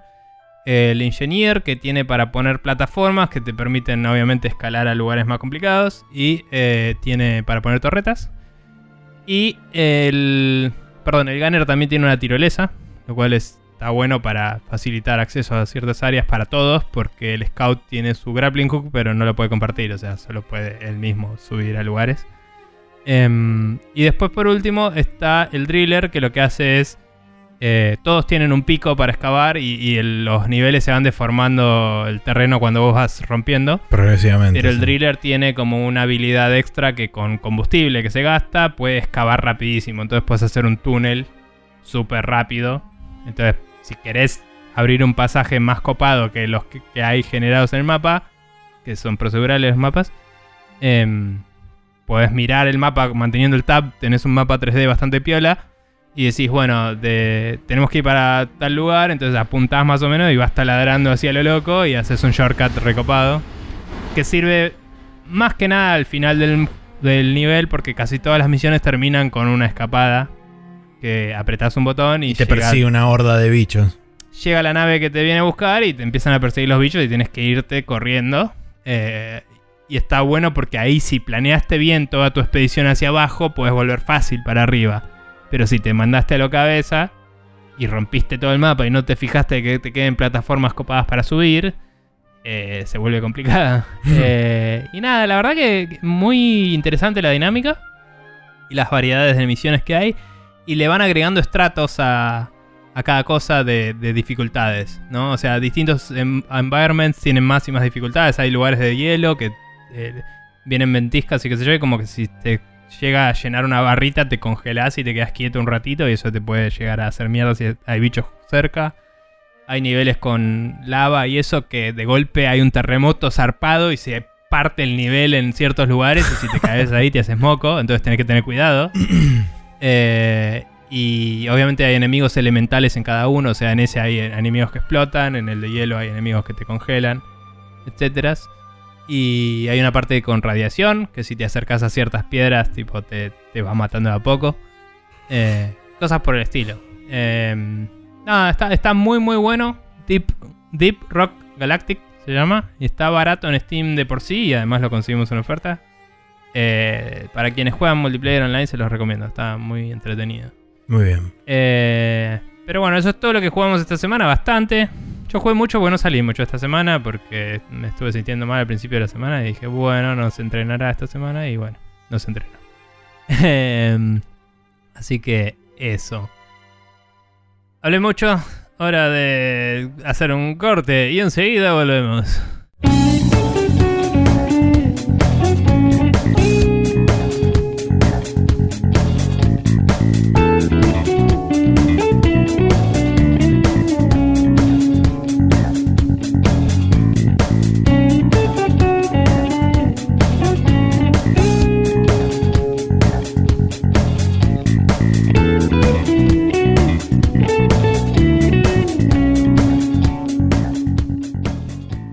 Y acá estamos de vuelta en el Rapid Fire, donde vamos a arrancar con un par de fes de ratas. Eh, primero cabe destacar que la vez pasada dije que el, capi- que el nuevo juego de Oddworld que iba a salir, El Eh, Soulstorm. el Soulstorm, era el primero que era nuevo. No es verdad, al final está basado en un juego que solo había salido en PlayStation, me parece, que era una especie de casi expansión del 1, o sea, estaba entre el 1 y el 2. Era como un, un Gaiden, digamos, una, eh, una side story o un spin-off. Así que nada, e- es un juego entero, el, el original, y este es también un juego entero basado en eso, pero, pero nada, no, no es algo nuevo a la saga todavía. Igual no está contado dentro de los, entre comillas, cinco juegos que siempre fueron los que tenían planeados. Eh, por eso se contaba como, una, como un extra, digamos. Bien. Eh, o sea, hasta ahora los que sí eran eran el 1, el 2, el Stranger's Wrath y había uno más que nunca me sale el nombre. Que ese mm, creo que estaba anunciado y salieron screenshots y todo y nunca salió. Que es el que das una criatura chiquita que tenía habilidades medio psíquicas y no sé qué. Eh, pero bueno, whatever. Bien. Eh, ese es uno de los fe fe de ratas. El otro es que el juicio de Epic y Apple va a empezar el 3 de mayo, no, no ahora en abril como pensábamos. Eh, va a ser de forma presencial también, que aparentemente no estaba confirmado eso todavía. Eh, y bueno, nada, algo más sobre eso que aclarar. No, no hay mucho más. Este, solamente dice que las partes se van a tener que presentar en un juzgado del norte de California, que fue donde fue radicada la demanda. Eh, y, Y desde la eh, última vez que hablamos, eh, se, confirmó que Steam tiene que dar datos sobre 400 y pico de juegos, ¿eso lo hablamos? Sí, lo dijimos la semana pasada. Ok, listo. Bueno, nada, eso. Así que sí, cada, supongo que cada parte estará preparando la defensa y etcétera. Bien. Ahora sí, pasamos a las noticias propiamente dichas de la semana, porque Epic arrancó la semana comprando Mediatonic, en realidad comprando el Tonic Group, o Tonic no sé cuánto Group, que incluye tanto a Mediatonic, que son los creadores de Fall Guys, como a otros dos estudios más. eh, por una suma no divulgada, Eh, cabe aclarar que por supuesto esto hace transforma instantáneamente a eh, Fall Guys y a todos los estudios eh, como parte de la familia de Epic, por lo cual muchos esperan que eh, Fall Guys tenga mm, el destino similar o igual que tuvo eh, Rocket League una vez que fue adquirido por Epic. Esto quiere decir que eh, se espera que eventualmente el juego se transfiera al Epic Game Store en lo, que en lo que refiere a PC y que probablemente también termine siendo free to play. De hecho, en un FAQ que publicaron en el sitio oficial de Mediatonic dicen que eh, con respecto específicamente pusieron free to play y signo de pregunta, dijeron que no tenían nada que, nada que anunciar por el momento. Y también hacen referencia directa a Fortnite y a Rocket League hablando sobre la cantidad de features que tienen con respecto a este, sistemas de cuentas, crossplay, squad, este, modos de, versus de squads y demás. Y otros features más que van a ir agregando con, paso con el pasar del tiempo. Cabe, cabe aclarar que eh, originalmente Fall Guys fue desarrollado en Unity y utiliza el pack de servicios online de Unity, así que muy probablemente para poder, este, ¿cómo se llama esto? Con todas esas cosas tengan que cambiar al, al el backend de Epic. Sí, vayan. No sé si van a cambiar directamente el motor y portearlo en Real Engine, pero por lo menos van a tener que pasar al paquete de, de ¿cómo se llama esto? Em, sí, el paquete de servicios. paquete de, servicios de, de Unreal. Epic. No sé si tiene un nombre en particular. El, la verdad que no sé. Como tiene Steamworks Steam, si hay un Epic Works, pero. la verdad que no lo sé. de eh, cualquier forma, em, mientras que veo totalmente posible un porteo a Unreal Engine porque son propios. Son propietarios del motor y le pueden dar todo el soporte de la tierra. Eh, lo más lógico sería primero incorporar la capa de networking nueva y sacarlo en todas las plataformas y después hacer ese desarrollo con tiempo para decir, te saco la versión que de Unreal Engine 5 con super recontra. No sé, podés ver la curvatura de la Tierra reflejada en los ojos de cada uno de los 60 Guys que están corriendo por el mapa. Y como, bueno, está bien, dale. Em, pero bueno, nada. Sí, no, eh, no hay mucho, no hay mucho más para comentar, pero bueno, como decíamos, muy probablemente esto lleve a que eventualmente Fall Guys desaparezca de Steam y quede como una versión ahí medio muerta como quedó con Rocket League y se, digamos, publicite y se distribuya a través de Epic Game Store. Em, algo que cabe destacar, me parece que no lo mencionamos, pero tengo entendido que Epic está como teniendo que cumplir con una demanda eh, ¿cómo es? Una de estas demandas de Class Action. Class Action eh, sobre las prácticas, entre comillas, predatorias de... Sí. Eh, sí, de, tanto Rocket League, ahora que es ellos, como de el Fortnite.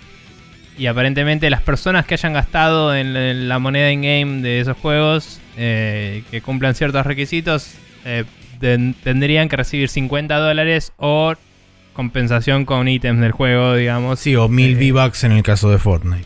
Sí, eso había escuchado. Eh, y nada, es interesante ver eso porque significa que primero probablemente tengan que modificar por necesidad las estrategias que ya tienen esos juegos y segundo que Fall Guys va a tener que caer en ese nuevo régimen en vez del Sí, lo loco también de esa de esa este, class action lawsuit es que aparentemente el con respecto a, Rocket League fue retroactivo porque creo que ellos compraron Psyonix en, ellos se tienen que hacer cargo. Claro, pero ellos compraron Psyonix en 2018, creo. Y la, el Class Action Lawsuit eh, indica que todas las personas que eh, realizaron compras en Rocket League o Fortnite a partir de 2015, que 2015 creo que fue en la fecha de, salida del Rocket League original, eh, cuando estuvo mm. disponible a través de PlayStation Plus. Así que no sé qué onda. Por eso eso fue lo que más me llamó la atención a mí personalmente. Pero sí, muy probablemente. No sé si no salió antes de 2015 igual, ¿eh? Porque salió en Play 3 y la Play 3 estaba muriendo ese año. ¿Rocket League salió en Play 3? Sí. Me, parece, que, me parece que sí. No estoy seguro de eso, ¿eh? me parece que no. ¿Estás confundido de eso? No, capaz, no, salió en Play 4 y corría a 30 frames, eso era. Sí. Este, pero bueno, sí, como decís vos. Era el año de salida de Play 4 y era tipo, ah, buenísimo, salen los juegos a 30 frames, tipo, juegos indies, tipo, tranca. Este, pero sí, seguramente esto va, a afectar muy probablemente también la estrategia que utilicen con Mediatonic, sobre todo porque muy probablemente, como decíamos, eh, Fall Guys eventualmente se transforma en un juego free to play, adoptando muy probablemente todo el, el sistema de Battle Pass y toda esa movida que está haciendo Epic con Fortnite y que están haciendo también con muchos otros juegos que sean o no free to play, eh, están adoptando, en vez de el formato de microtransacciones, bueno, las microtransacciones siguen existiendo, pero en vez de adoptar el formato de loot box, adoptan el formato del Battle Pass, que eh, no es técnicamente, no son loot boxes, pero bueno, es otro, es otro mundo aparte, etcétera. Sí. No, el problema creo que tenía que ver con el phrasing de las cosas que, no era claro y que no te digo que apuntaba a los niños, pero como que no estaba bien tipificado. Esto que vas a hacer es una compra por dinero. Sí. Eh, y eso era el, problema, digamos. igual tengo entendido que en Estados Unidos em, hay leyes en contra de publicitar contra los ni con, a los niños. Y los juegos están haciendo cualquiera. cualquiera zarpado. Eh, en este sentido, porque esto no está contando como publicidad y algún día capaz les caiga un reckoning así medio heavy. Porque... Sí, hablando tangencialmente de eso, Carlos Molina, al cual le mando un saludo, em, me pasó una noticia a través de Reddit de que en Alemania están intentando pasar legislación para aumentarle automáticamente a todos los juegos que tengan loot boxes pagas y qué sé yo, aumentarles automáticamente la clasificación a mayores de 18. Em, por ahora tiene creo que media sanción, así que dependerá supongo que de la otra cámara correspondiente que termine de aprobar. No la traje, no la puse específicamente esta semana porque como era algo que todavía estaba en progreso y no se sabe cuándo se va a implementar y qué sé yo, hasta que no esté aprobado dije, bueno, ok, esperemos a que termine todo el proceso y después, una vez que esté aprobado con sellito y toda la bola, lo hablamos y vemos cuáles son potencialmente las repercusiones que eso puede tener a nivel bloque, siendo que Alemania es un mercado importante de Europa. Seguro. Eh, cabe aclarar que cuando decís no la pusiste esta semana, estás hablando de una noticia. Sí, y el, otro también, pero bueno. Sí, pero bueno. Estamos todos en la misma. Eh, bueno. Eh, Square Enix eh, hizo un contrato con Forever Entertainment, los que hicieron la remaster del eh, Panzer Dragoon HD, para hacer, según los términos del acuerdo, hacer eh, remasters de una franquicia de Square Enix, entre comillas. Eh, varias remasters. Eh, que van a hacer el juego reteniendo la idea del juego original con mejoras gráficas. Esa es la descripción que tiene según el artículo. y ellos van a retener 50% de las ganancias, lo cual me pareció interesante. Quizás eso significa que el funding no lo paga Square, sino que es más como, bueno, llévate el la mitad de la ganancia, hazlo vos con tu plata. sí, y eso también eh. potencialmente apunta a que no son franquicias de primera línea de Square Enix. O sea, claramente son franquicias clase B y de, por ahí. O quizás no en el mundo, digamos. Em, Puede ser, sí. Porque, digamos, ¿no? Yo soy Square Enix y viene un tipo que tiene un portfolio copado y me dice, che, yo te regalo el juego y vamos miti miti y no te cobro nada. Y es un juego que a mí lo tengo ahí en un cajón y me chupa un huevo, es como, bueno, dale. ¿Qué sé yo? Eh, y por ahí en Japón fue importante, pero hoy en Japón medio que le compran el último juego siempre, entonces no le importa tanto eso. Mm. Eh, por eso digo, capaz que son juegos que son de culto y, se pueden convertir de ser de culto a ser de aceptación global. Sí, algunas eh. hipótesis que andaban flotando por ahí que tiramos con, con los chicos de Esponja. Saludos a la gente de Esponja, Leandro Sapia y este, Neko Akiani. Ellos decían Front Mission podía ser una. Eh, también yo decía podía, podía, ser, ¿eh? podía, ser, Parasite Eve también. Front Mission en la Switch vendería zarpado. Sí, Sí, Front Mission. Front Mission es una que puede, puede llegar a andar, sobre todo porque, si bien el último juego que intentaron hacer en el universo de Front Mission fue un fracaso zarpado, que fue ese juego que tenía. Lo único copado que tenía es que tenía el arte de tapa de Yoshi Shinkawa, nada más. Em, eh, digamos que ese fue el último intento de intentar hacer algo con la IP. Entonces, por ahí puede llegar a, puede llegar a venir una, una movida por ese lado. Y dependiendo por ahí del resultado de estas remasters o remakes, eh, pueden quizá habilitar la posibilidad de hacer un nuevo Front Mission hecho y derecho con, todas las de la ley. ¿Alguna otra habían tirado o no? Eh, así franquicias, digamos, no tan, no tan sobresalientes de, Square Enix. O sea, por cómo está fraseado hace sonar que son más de dos o tres juegos, pero capaz que son dos o tres juegos. Sí, son múltiples. podría ser Ogre Battle, ponele. Que son tres juegos, creo. Claro, por eso eh, lo, lo que llama la atención es que dicen múltiples remasters de una IP. O sea, son Claro, como por múltiples digo. juegos de una franquicia. O sea que Por claramente. eso digo, podría ser tipo Ogre Battle, Tactics Ogre y había uno más que no me acuerdo. Eh, el World of the Lions no es parte de eso. No, ese es el de, el de Final Fantasy Tactics. Ah, ok. Eh, también podría ser Final Fantasy porque tiene tanto juego que puede decir múltiples juegos de una franquicia. y- Sí, puede ser, y bueno, tranquilamente. qué sé yo. Em, no sé. Bueno, habrá, habrá que ver. Eh, o sea, de nuevo, también podrían ser. Ya hay varios en celular y eso que tienen distintos niveles de producción, pero también podría ser de Dragon Quest, porque Dragon Quest 11 la pegó tanto en el mundo Sí. que por ahí ponele mientras Square Enix está haciendo el 12, por decir algo, ellos pueden decir, bueno, dale, sacame los demás y, y lo sacamos en todos lados, yo. Eh, Eso puede ser también. no lo sé. Porque hay mucha gente. eh, eh, o sea, los de celular, obviamente, seguro que en Asia tuvieron su éxito, pero en, en este lado del charco, vos vas a Steam, tenés todos los Final Fantasy, pero no tenés todos los Dragon Quest todavía. Eh, no, creo que de hecho solamente tenés el 11 y ni siquiera Por sé eso si digo. está el 10 o algo así. Por eso digo, si yo fuera Square Enix, diría. No es "Che, mala la de los Dragon Quest, ¿eh? Me, suena, me suena que por ahí es una, es una franquicia que por es ahí muy es- alto. Sí, es, es- muy es alto. demasiado perfil high para profile. decir vamos a medias.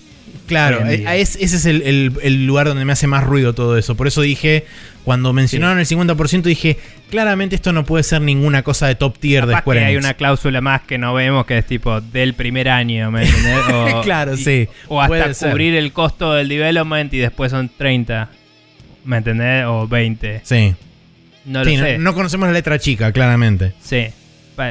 O sea, por eso digo, capaz, suena mucho, pero capaz que si no ponen un mango en el desarrollo, Sí, no es tanto. se compensa. Si, Sí. si- si la cláusula es tipo, bueno, los primeros tres meses o hasta que cumpla el desarrollo, ¿viste? No sé.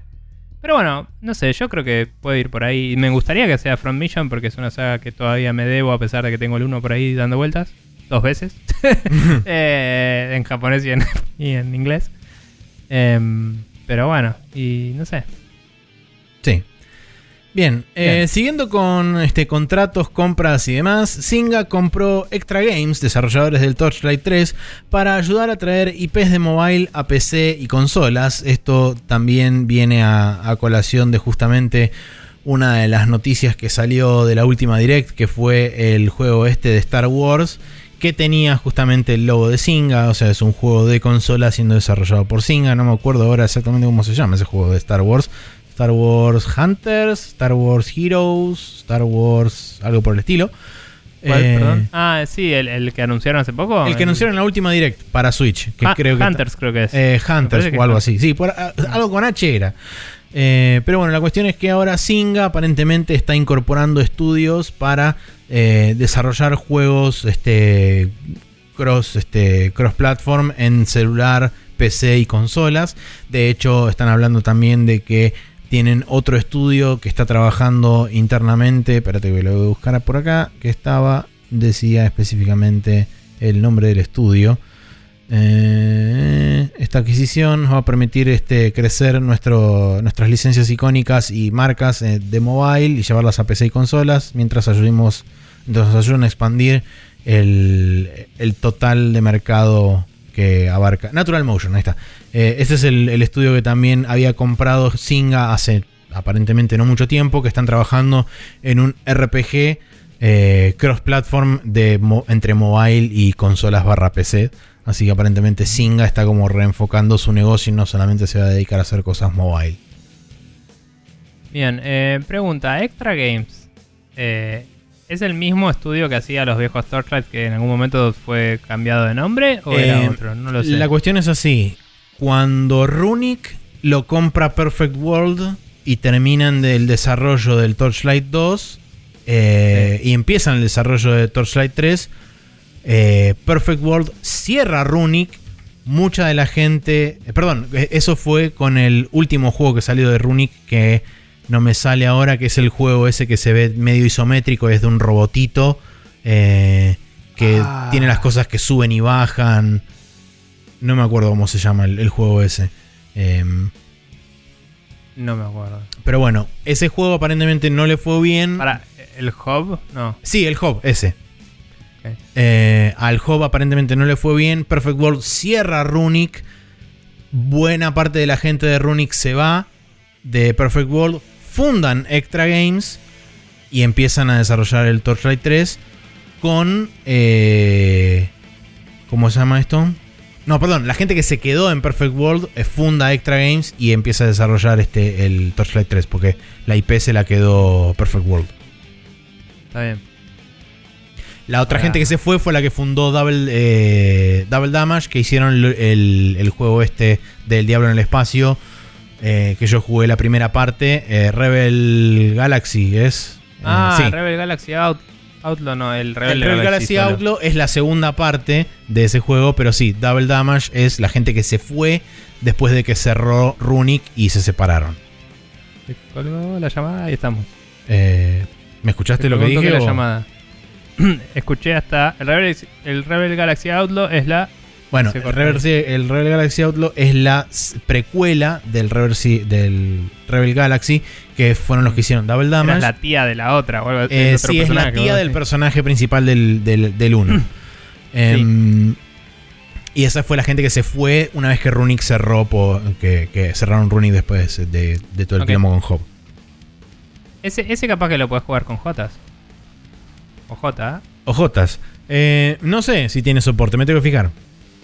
pero si no lo mapeas. Sí, el We tema have technology, Maxi. Claro, sí, hay que ver también si funciona eso, porque no sé si. No, lo haces. Si mi viejo está haciendo con Arduino controles para el Flight Simulator, vos podés mapear un Jotas a- al Rebel Galaxy.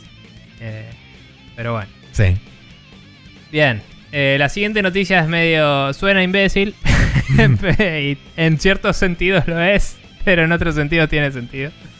Eh, y es que PlayStation está haciendo una patente que permite eh, usar cualquier objeto, por ejemplo una banana, a modo de control. De ahí el Eh, título usando- de la nota.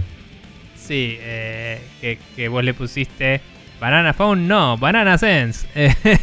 Exactamente. Nada. em, digamos. Esto está pensado para usar con una con traqueo de cámara de objetos, ¿no? Entonces vería los movimientos de tu mano y eh, vería qué tipo de inputs estás tratando de hacer y resolvería en gameplay eso. Si lo pensás dos segundos y pensás que estamos hablando de una compañía que acaba de anunciar que está haciendo esfuerzos de VR a futuro, tiene sentido que si decís, bueno, el siguiente VR va a tener inside out tracking, voy a traquear tus manos y si querés simular un control, puedes hacerlo con objetos cotidianos o en el aire la mano, lo que corresponda, digamos. claro, ¿no? sí. Em, capaz que calibras un objeto, no sé cómo mierda lo harán. Capaz que es una patente nada más de esas que no van a ningún lado. Vamos a ver. Pero es una- un experimento interesante para decir, che, si pudieras usar solo traqueo de las manos y te da el AI y el deep learning y el asunto para poder hacerlo, está bueno porque podría reducir zarpado el costo del casco. Solo necesitas el casco, no necesitas controles específicos. Sí. Digamos. Eh, podría incrementar significativamente el tipo de interacciones que tenés en juegos VR. Que hoy en día hay juegos que soportan traqueo de manos porque Oculus lo tiene, pero Ujú. quizás el de PlayStation es mejor o algo así, y por eso están haciendo esta patente. Y como te dice la patente, está contemplando uso de props, ¿no? De, de- de material eh, didáctico que vos elijas para simular la experiencia de manejo de controles.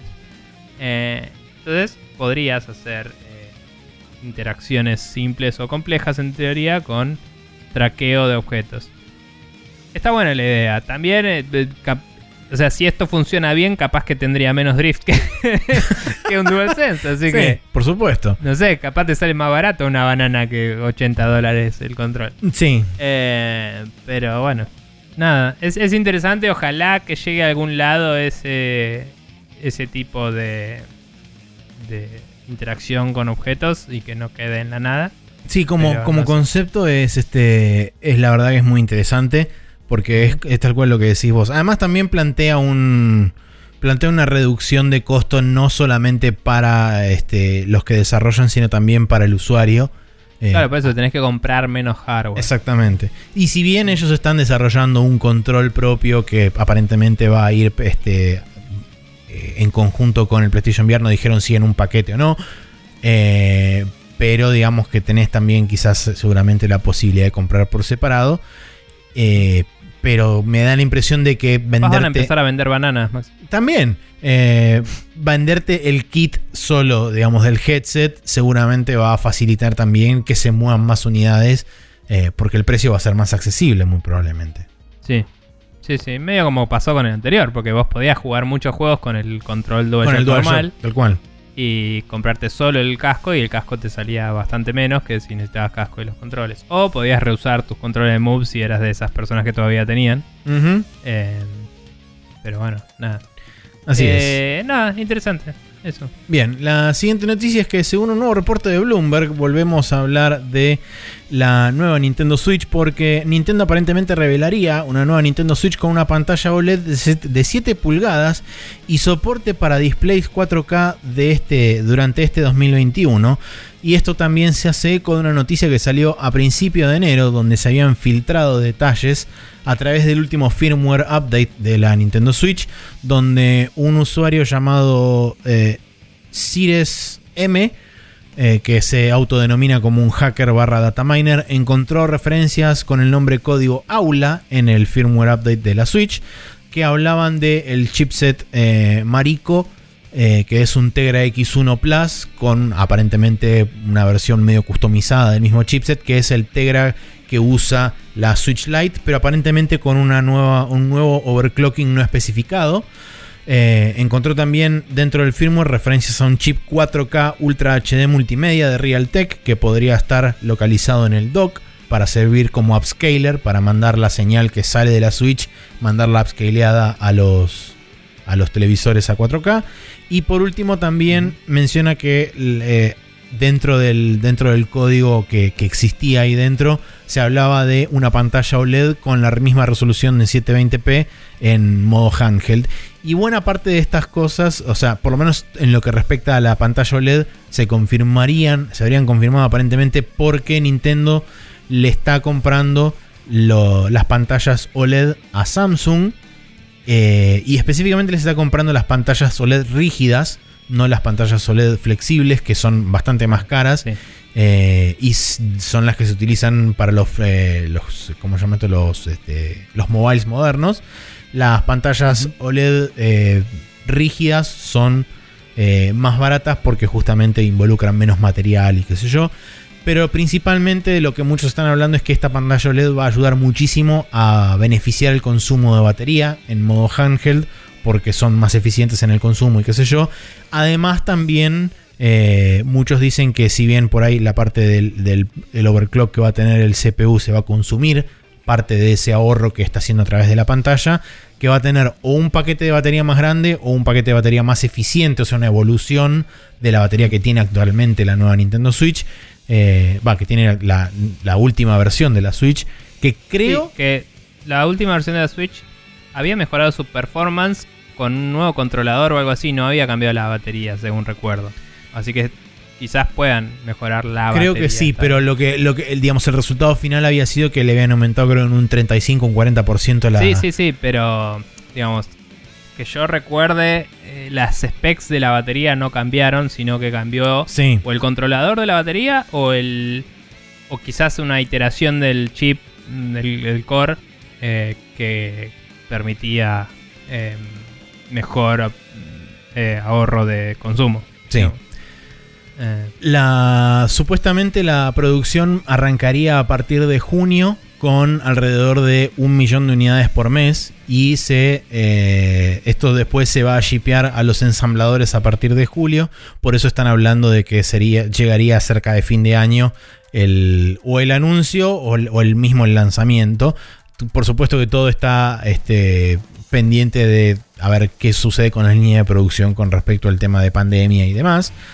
Eh, lo interesante también de notar acá es que al ser una pantalla de 7 pulgadas versus las 6.2 pulgadas de la Switch actual y las 5.5 de la Switch Lite, la Switch Lite medio no entra en esta ecuación, pero eh, ¿qué van a hacer con los Joy-Cons? Es la otra pregunta, porque si tenemos en cuenta que la pantalla va a ser más grande, por ende va a ser más ancha y más alta, eh, muy probablemente las guías de los Joy-Cons o tengan que estar desplazadas hacia alguno de los dos lados, o hacia arriba o hacia abajo, o van a tener que diseñar los Joy-Cons más grandes, por ende los Joy-Cons de la Switch original no van a ser compatibles, excepto que los uses desconectados o los uses con el perrito. Mm. Bueno, sí. No sé, o sea, quizás entrarían raras, pero si el enchufe es el mismo, podría. La otra es que te vendan un adaptador para los este para los Joy-Con chicos que los puedas meter en un adaptador que los que los haga entrar en, en la guía del Pero la- perdón, la- de la se supone que los rieles son distintos, me perdí un cachín. No, no, no, es una hipótesis mía, o sea, es una cosa que yo digo, ok, ¿qué, qué van a hacer con los Joy-Cons clásicos? ¿Le van a poner un adaptador para meterlo en la nueva que es más ancha? ¿O simplemente le van a dejar la misma guía y va a quedar medio deforme? Yo diría que peor de los casos, ponele que no. Ponele que deshabiliten que funcione con los cosas puestos. Porque cuando la compres te va a venir con los nuevos y los nuevos son distintos. digamos. Sí, muy probable. Pero ponele que deshabiliten que los puedas usar puestos, pero que te dejen conectarlos para cargar. ¿Me entendés? Por conveniencia. Ok, sí. Porque Nintendo es de venderte mucha pelotudez de plástico, pero en general en esas cosas no te cagan. Es como, bueno, si puedo cargarte el viejo Joy-Con, ¿por qué no? Tipo, em, es una generalización medio abstracta, porque eh, no hay un precedente exacto que paralelice con esto. Por supuesto Pero- que no, pero... Mm, yo digo, no, no me parece que les cueste particularmente más soportar eso, al menos. Sí, yo por ahí Em. veo más posible, ahora que lo tiré así medio sin pensar, veo, veo más Mm. posible la, la- la posibilidad de que te vendan un adaptador para los este, para los Joy-Con clásicos a la nueva consola. O sea, le tengas que dar un cacho de plástico extra para que calcen en- bien en la guía Eh, correspondiente. puede ser que tenga como un cosito, una, termine con una forma de. Eh, ¿Cómo era el, el, el Pokédex de Digimon? Claro, era como una sí. cosa así rectangular que tenía como un chanfleado y después tenía Sí, el, el La- semicírculo. la- las curvitas, sí. Sí, pero bueno. Era como una especie de, de cuadrado con un eh, elipsis eh, encima. Cruzado en el medio, sí. Sí, media falopa. Eh, un- parecía un poquito a un Game Boy Advance también. Pero Sí. bueno. Lo, Eh, lo- notable de esto también es que eh, muy probablemente, no sé cómo, no sé bien cómo, cómo funciona el tema del output de la Switch pasando al dock y si el dock tiene que procesar la imagen para hacer el upscaling y qué sé yo. No sé si el, el conector de USB-C sigue siendo eficiente para, para eso. USB-C se banca bocha de cosas el spec estándar. Nintendo no tenía un spec estándar exacto. Quizás el nuevo cumpla más con el estándar y listo. Claro. Eh, lo que sí, el nuevo va a tener que tener un nuevo dock si va a ser 4K porque no, Y este es que- no tira 4K. Es que lo, que, lo más probable, lo, lo que dicen muchos es que lo más probable es que el upscaler esté dentro del dock. O sea, que el dock haga el laburo de, Se- up- ¿Seguro? de sí, hacer el capaz. upscaling. O sea, imagino que sí. Eh, imagino que sí. Y que mm, eh, quizás lo que haga... O sea, si, si ves la historia de Nintendo y sus... Tanto sus handhelds como sus consolas, pero más que nada sus handhelds, eh, muchas de las revisiones son el doble de rápidas. Tipo, el Game Boy Color es el doble de rápido que un Game Boy Pocket. Eh, está bien que es Color y toda la bola, pero digo, eh, podés correr juegos de Game Boy a- a- a- mucho más complejos, ¿me entendés? Sí. Si querés. Eh, la New 3DS corría juegos que en la 3DS eh, tironeaban a un frame rate muchísimo más estable de base, sin cambiar nada. Entonces, yo imagino que la mayoría del horsepower va a ser para aliviar proceso y que el dock va a ser el que va a hacer un upscaling. Sí, Entonces, probablemente, eh, esto lo decían en Giant Bomb, eh, probablemente sea más como la Play que hace un 1440 y el dock te lo estrechea a 4K o algo ah, así. claro, exactamente. Antes de ser un, un- Ah, no, renderiza 4K, porque ¿para qué? ¿Para qué querés 4K en una Switch? Sí, también recordemos que Nintendo tampoco es, eh, es este... mm, ¿Cómo Pro se llama? Graphics. No, bueno, además de eso, tampoco Nintendo es demasiado este, desconocido por hacer cosas media raras con este, adicionales en otras partes. Recordemos el FX Chip que venía dentro del mismo, del mismo cartucho que te daba Sí. potencia extra para poder procesar. Bueno, y sé era yo. otra época igual. No, por supuesto, pero digamos que a lo que voy es que no es algo que sea totalmente una idea foránea de ellos de decir, ok, bueno, des- descentralizamos un poco el proceso y Seguro. la, la consola son múltiples partes. A mí me sorprendió cuando vi cómo funciona esta Switch, la, la- la normal, la actual, que el dock lo único que hace es darle más potencia de- eléctrica. Sí. digamos. Yo pensé que el dock iba a tener un procesador y que iba a ser... eh, Que pensaste que era una suerte de coprocesador. placa de video externa, ¿me entendés? Claro, sí. Porque con USB-C podés hacer eso. Y no lo hicieron.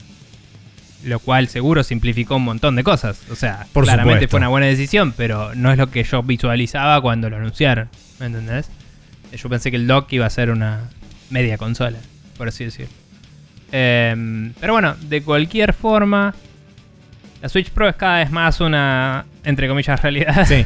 Ahora Eh, yo quiero no sé si declarar públicamente que a pesar de lo que todo el mundo quiere y lo que todo el mundo dice y que aparentemente ya quedó im- impreso en el subconsciente colectivo de que la próxima consola de Nintendo se va a llamar Super Nintendo Switch, chicos, yo les vengo a decir No que se va a llamar New Nintendo Switch Excel. Excel. Eh, supongo que hiciste decir XL, no sí, Excel. eh, no Excel, Pero, sí, sí. XL. Bien. Eh, puede ser que se llame Switch LL en Japón y XL. Switch XL sola me parece que ya es indicativo. Eh, Le van a poner el New adelante, porque así funciona Nintendo hoy. Puede ser. Pero eso porque en japonés si le pones Shin a algo es copado. Como Shin Gojira. Claro. Y bueno, ahí está. Pero bueno. Entonces saben que New es Shin y ya está. No importa que suene imbécil en inglés. Pero lo que sea. Igual cabe destacar de nuevo. Mi pre- la preocupación principal de todo dueño de Nintendo Switch en país donde todo ca- sale cada vez más caro. Sí, acá, Es- por ejemplo. ¿Qué va a pasar conmigo? Y la realidad es que el install base de Switch es tan imbécil, lo gigante que es, que los juegos van a tener que soportar la Nintendo Switch de una forma bastante copada. Sí. No. No al nivel. O sea, cuando salió la New 3DS, la 3DS ya estaba medio muriendo. Hasta cierto punto. Sí. Y no había un incentivo tan grande para que Nintendo saque juegos que corran bien en la 3DS. Podían sacar juegos que corran bien en la New 3DS y, y ya fue. Total, había mucho juego indie en la 3DS. Y ahora, eh, medio que podría llegar a pasar lo mismo si producen una bocha y ven que vende bocha. Pero hasta que no se compruebe, los juegos tienen que mínimo correr igual de bien que ahora. Que significa que hay tironeos y cosas, pero están buenos y son jugables. O sea, más allá de todas las discusiones que hemos tenido en la vida de frame rates y cosas, yo juego el Breath of the Wild y está buenísimo. Me chupa un huevo. O sea, cómo corre es súper adecuado para lo que es. Aunque no corra a 60. Y me gustaría, obviamente, que corra a 60, ¿me entendés? Pero digo. 430 estables. Pero digo. eh, es jugable, no es injugable. Entonces digo. Creo que van a tener que tener una vara de calidad mínima hasta que por lo menos vean que, bueno, está vendiendo un rate que me conviene targetear esto para empujar más ventas y reemplazar del todo a la otra. Creo que vamos a estar bien por un rato. Sí, además también, este, de hecho, la, la nota cierra diciendo que eh, Juntaro Furukawa, que es el actual presidente de Nintendo, en una de las últimas, eh, en una de las últimas, eh, ¿cómo se llama esto? Eh, Sí, reuniones financieras de bla, dijo sí. que Ronda de inversor. Eso, la ronda de inversores. Eh, dijo que la consola está entrando en el medio de su ciclo de vida, con lo cual quiere decir que ellos todavía le ven. Bueno, pero para ellos la Nintendo DS eran todas las Nintendo DS también. sí, es que- verdad. Y la Game Boy Color era un Game Boy para ellos. Y era el doble de rápido, de nuevo. Sí. Y tenía colores. O sea. Sí. Sí, es, es un punto válido. Pero bueno, no sé, habrá que ver, eh, habrá que esperar a ver que primero se formalice el anuncio, se conozcan las Sí. specs propiamente dichas del, del hardware que tiene adentro.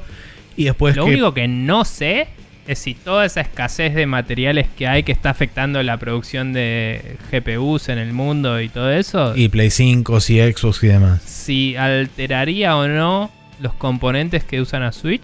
Porque no sé si son otros pipelines de, de fábrica. Digamos, no, no sé qué, qué es lo que está faltando exactamente, no estoy al tanto. Aparentemente le si faltan eso semiconductores afecta- en general.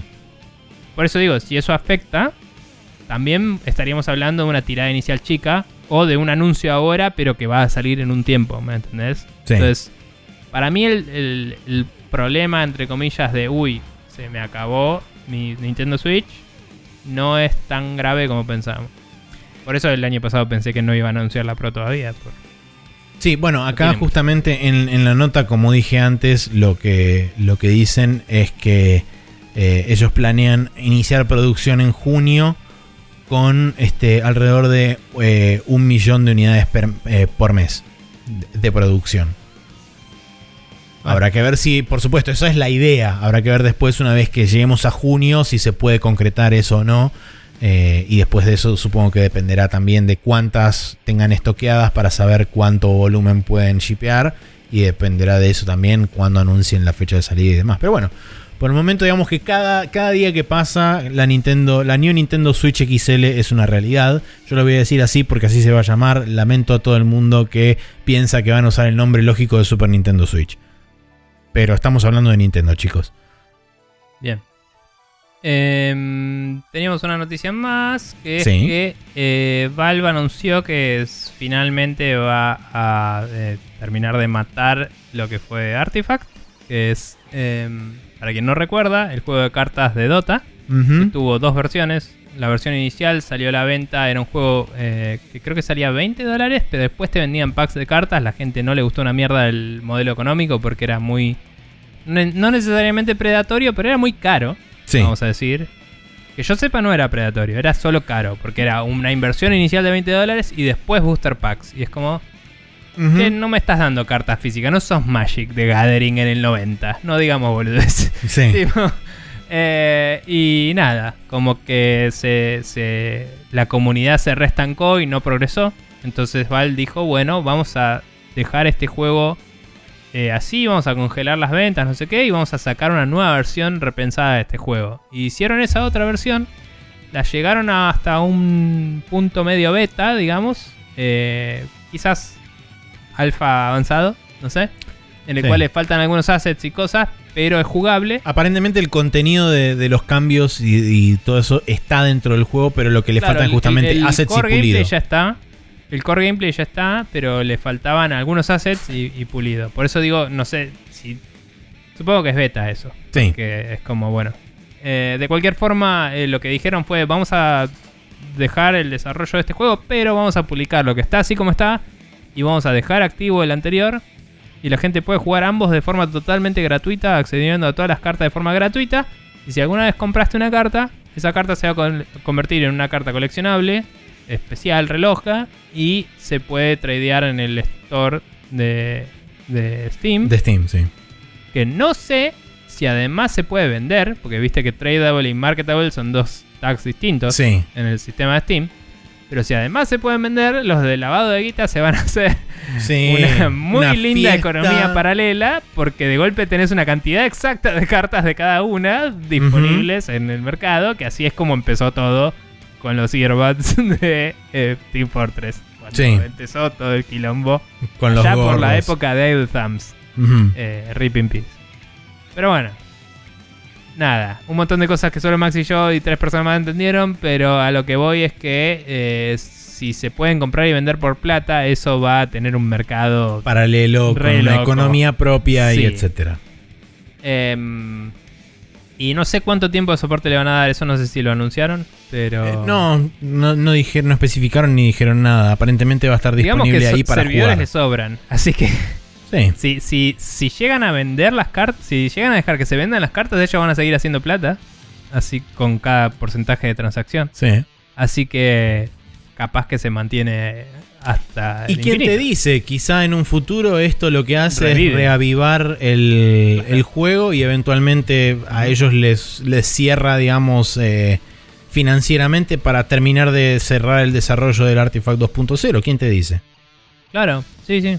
Nada, la verdad es que teniendo los recursos que tienen, capaz que es la mejor jugada. Te la dejas ahí. Y si un día se arma una comunidad increíble, bueno, tenés una beta donde salir.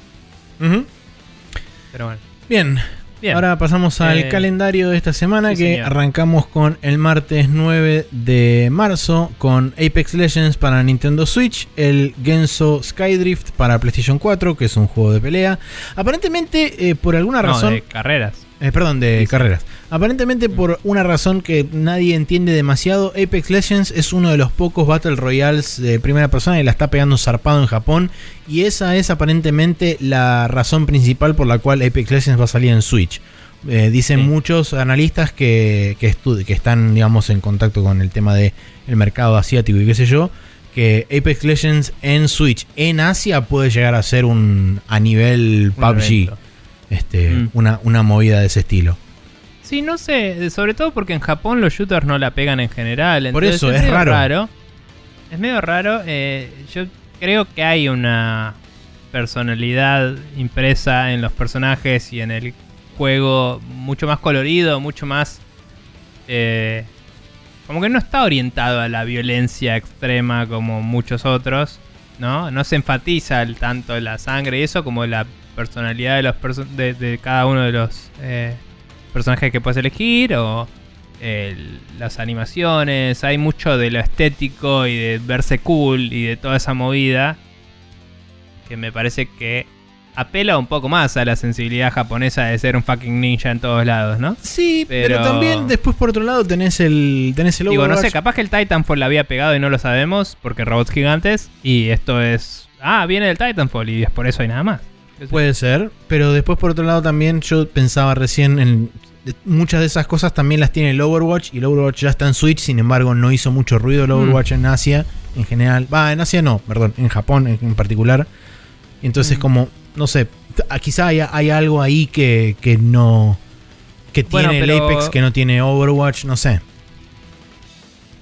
Sí, o sea, no- no- podemos hablar un rato, pero si no le preguntamos a nadie no vamos a ver. Pero eh, eh, también pensar que el Overwatch depende un poco más de, de que tengas un equipo armado y el Apex se puede jugar más solo. Eh, tipo en, en Sí, cualquiera sí, de las verdad. plataformas puedes jugar solo, entonces es como, no sé, quizás eh, en ese sentido es entre comillas más casual, de puedes meterte un rato y salir y no tenés que armar un, una comunidad. Cierto. digamos. Sí, en- eso, el- eso es válido. Y el Overwatch, no sé cómo le fue en consola ya, pero es más un juego de PC y el PC Gaming allá está limitado por un mercado chico en Japón. Eh, Pero bueno, no sé, Sí. hay, hay que ver, pero estaría bueno que alguien haga un análisis y diga por qué, porque es interesante. Pero sea la razón que sea, hay que ver, porque si la recontra pegan, eso puede ser algo bueno para la para el mundo de Titanfall, si no para el Titanfall en sí. Que algún día queremos el Titanfall 3. Gracias. Bien. Buena suerte. Eh, bueno, como decía entonces, el martes 9 de marzo también, además del Apex Legends, salen el Genso Skydrift para Play 4 y el Stronghold Warlords para Windows, que aparentemente es un RTS. Eh, después tenemos el jueves no, es un Real Time Tactics. Bueno, sería sí, más. un Real Time sería Tactics. más eh, ¿Cómo sería la distinción de eso? Más tipo el comandos, ¿no? Sería. Sí, sí, sí, un poco sí. No sé, ese, ese- ese es la- el, el, el nombre de género que le pusieron, pero si lo ves es más... Ah, no, en realidad, ¿sabes qué es? Es más tipo el... El... Cosa este... De la guerra. El Total War. Ah, ok. Ahí está. O sea, lo veo y tiene como... O el Pretorians. Tiene como escuadrones. Es más escala del Pretorians. ok, bien. Sí. Eh, después tenemos el jueves 11 de marzo el Monster Energy Supercross de Official Video Game 4. No sabía que había tres anteriores. Para Windows Sí. Play 4, Play 5, Xbox y Stadia. Es un juego de carrera aparentemente. Eh, y el viernes 12 de marzo tenemos el Crash Bandicoot 4, It's About Time para Switch, Play 5 y Xbox Series X. Bien. Y Series Eh, S supongo- también. Supongo que el Monster Energy Supercross 3 sería. sería el de Stranding. tipo. no sé. Estás cross country. Hay Monster Energy. Válido. Oficial. Crédito es parcial. Un juego. Técnicamente. Eh, no sé. Pero bueno. Bien, ahora que hablamos un montón de cosas, podemos eh, pasar a la siguiente parte del programa donde vamos a hablar otro montón de cosas.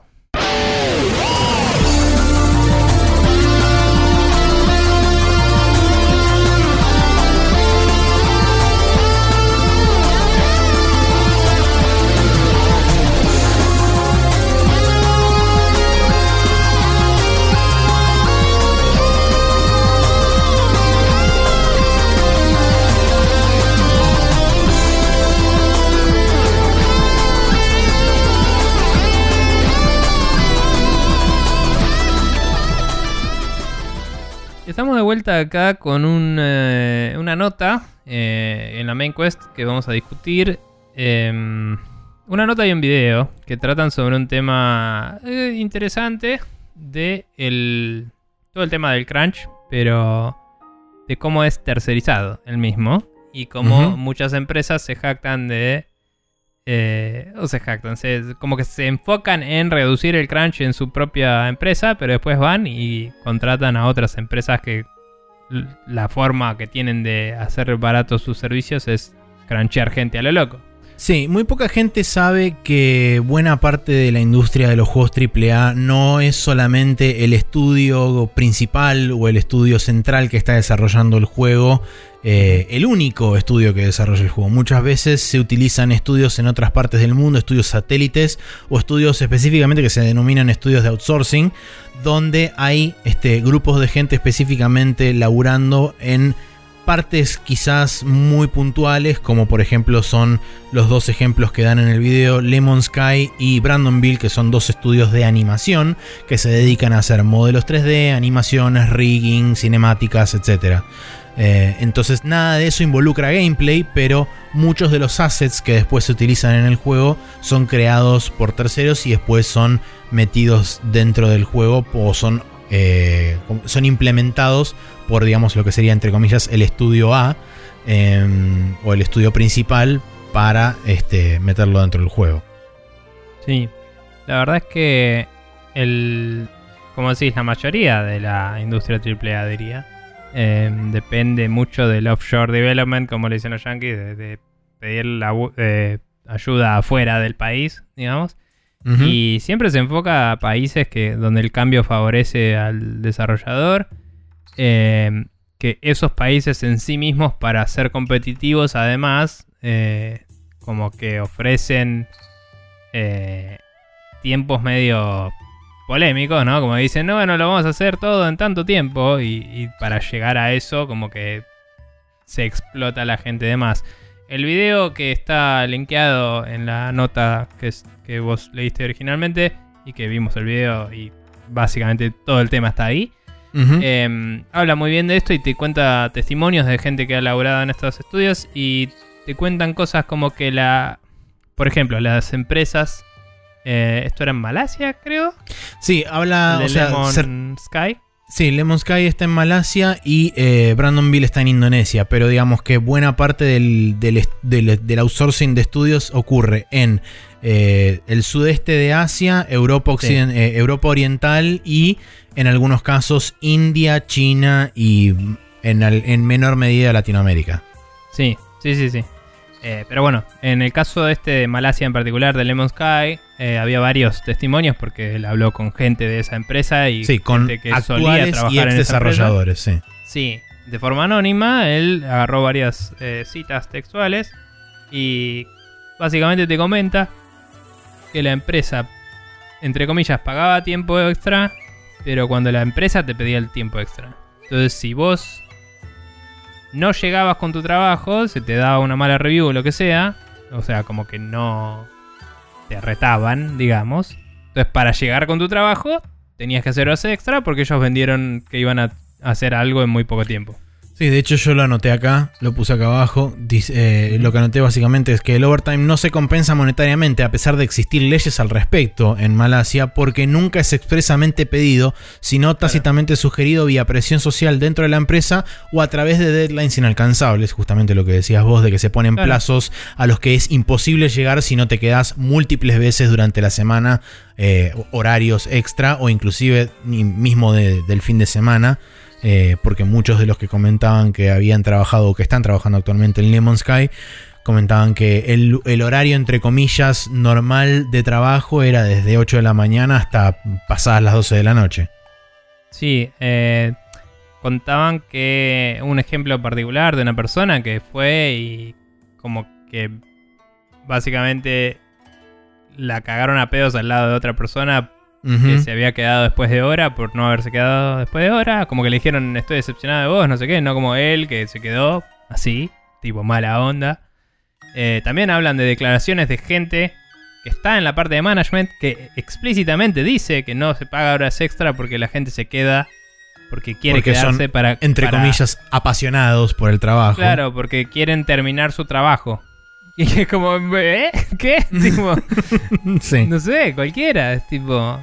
Em, nada, muy. Y de nuevo, algunos, inclusive algunos de los testimonios dicen: si me gusta un proyecto, me voy a quedar. Porque quiero yo seguir, decían.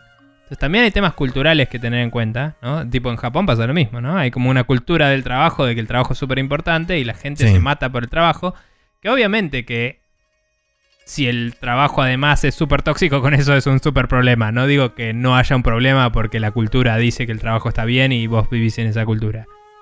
Pero también hay, hay grises raros, ¿viste? Es como lo hemos mencionado alguna vez, eh, hablando de CD Projekt y todo eso, y es como hay gente que realmente se siente, eh, no te digo bien, porque después de un rato tenés un burnout igual, pero como que se siente como que es su deber y está bueno, entre comillas, trabajar mucho en un proyecto que le gusta.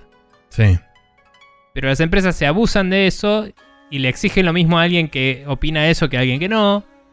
Y, y lo hacen de formas no oficiales para no pagar.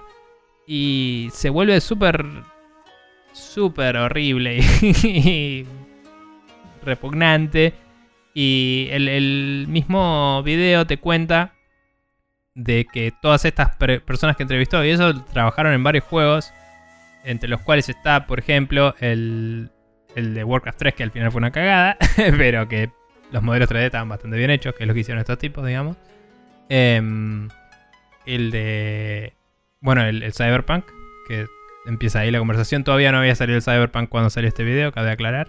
Sí. Em, y entonces no habla del desastre que fue encima. Pero bueno.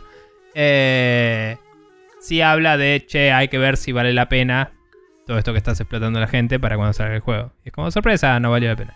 Eh, ¿Qué otros juegos había mencionado? Eh, mencionaban que, bueno, no mencionaban juegos por nombre específicamente, pero sí mencionan estudios. Mencionaron el estudio de Sucker Punch con Ghost of Tsushima, mencionaron a Naughty Sí. Dog y The Last of Us 2.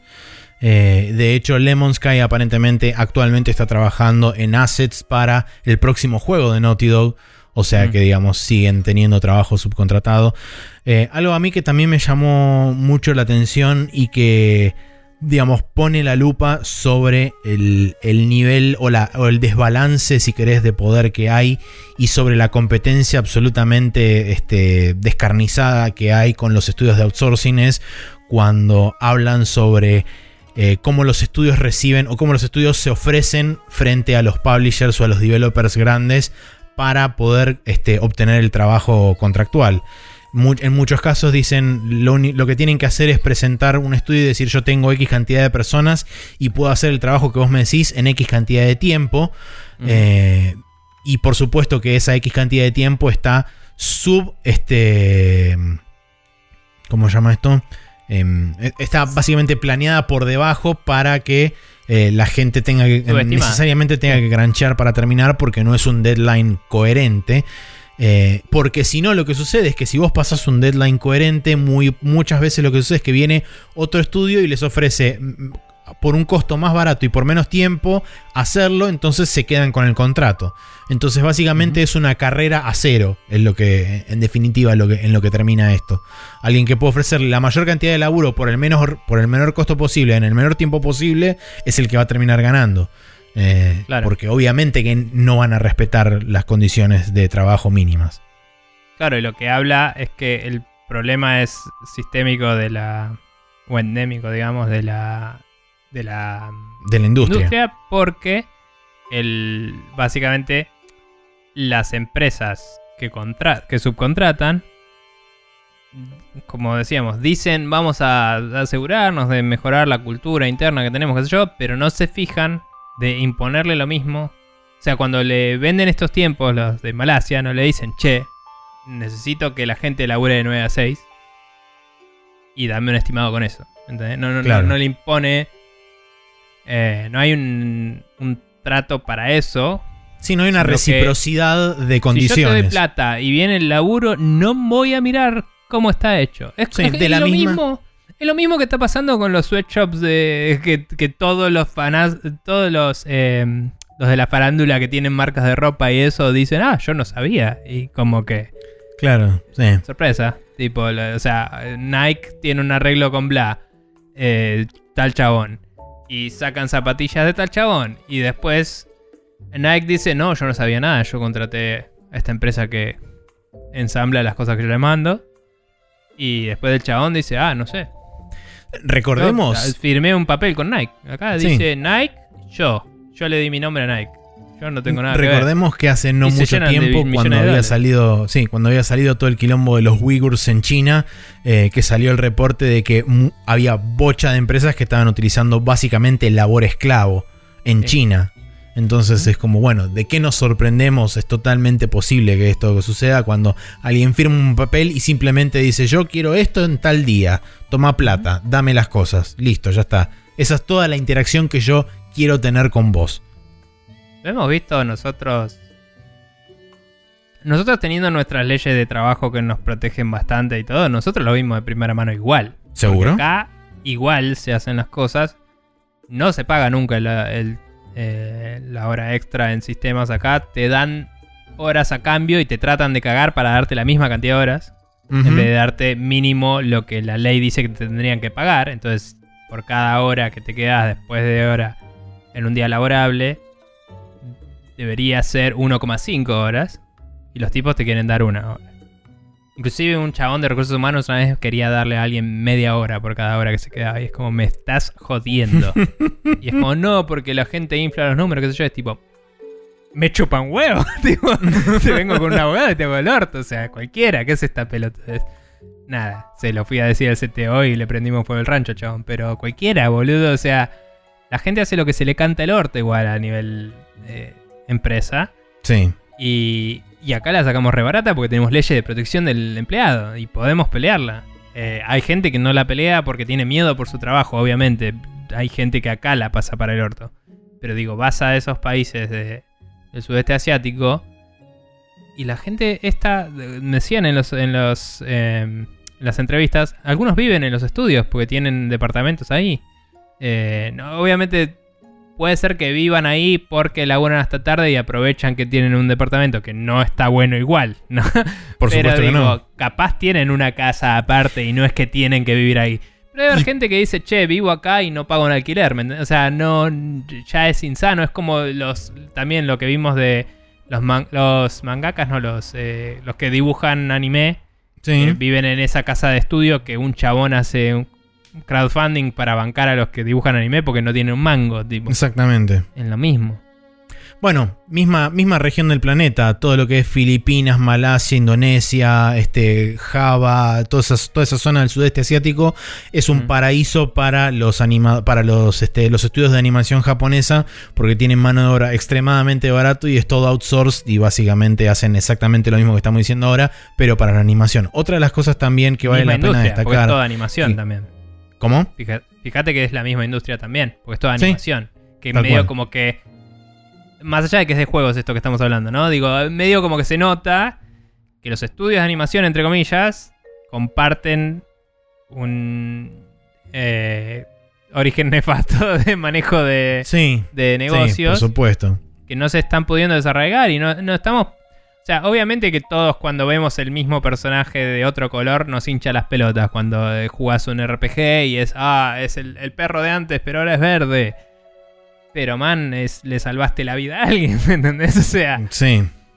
qué sé yo, es como, bueno, no sé. Eh, una, una cosa que quería mencionar, sacando la tangente del- de la animación, es que otra de las cosas que mencionan también en el video es la altísima tasa de recambio que hay en muchos de estos estudios. Ah. Porque lo que sucede es que muchos salen frescos de o recién recibidos de universidades y todo eso, van a parar a su primer trabajo a estos estudios, duran un año o un proyecto, los queman, de ahí por ahí terminan oyéndose de la industria o tomándose un sabático o haciendo otra cosa por un Mm. tiempo para después reinsertarse en otro lado. Y después no importa porque el año que viene viene otro, otro batch fresco de recién egresados y los podemos volver a explotar de vuelta y básicamente es una picadora de carne. Eh, y de hecho, ahora acá aprovecho para hacer un asterisco y sí irme este, eh, voluntariamente a una tangente que leí de la última GDC presencial, que fue, si no me equivoco, la de 2019, donde se había hecho una, una suerte de censo mundial, más allá de los, de los presenciales que habían ido a la GDC, se había hecho una suerte de censo mundial con respecto a cuál era el promedio de carrera que existe dentro de la industria de los videojuegos, y el promedio es de 10 años y medio. O sea, una persona tiene un promedio de carrera máximo de 10 años dentro de la industria antes de irse o cambiar a otra industria adyacente o directamente saltar a otra industria nada que ver. Y es muy poco tiempo. Eso demuestra la, altísima tasa de recambio que hay a nivel general en la industria por diferentes causas. Una de ellas, que es bastante mayor, el burnout.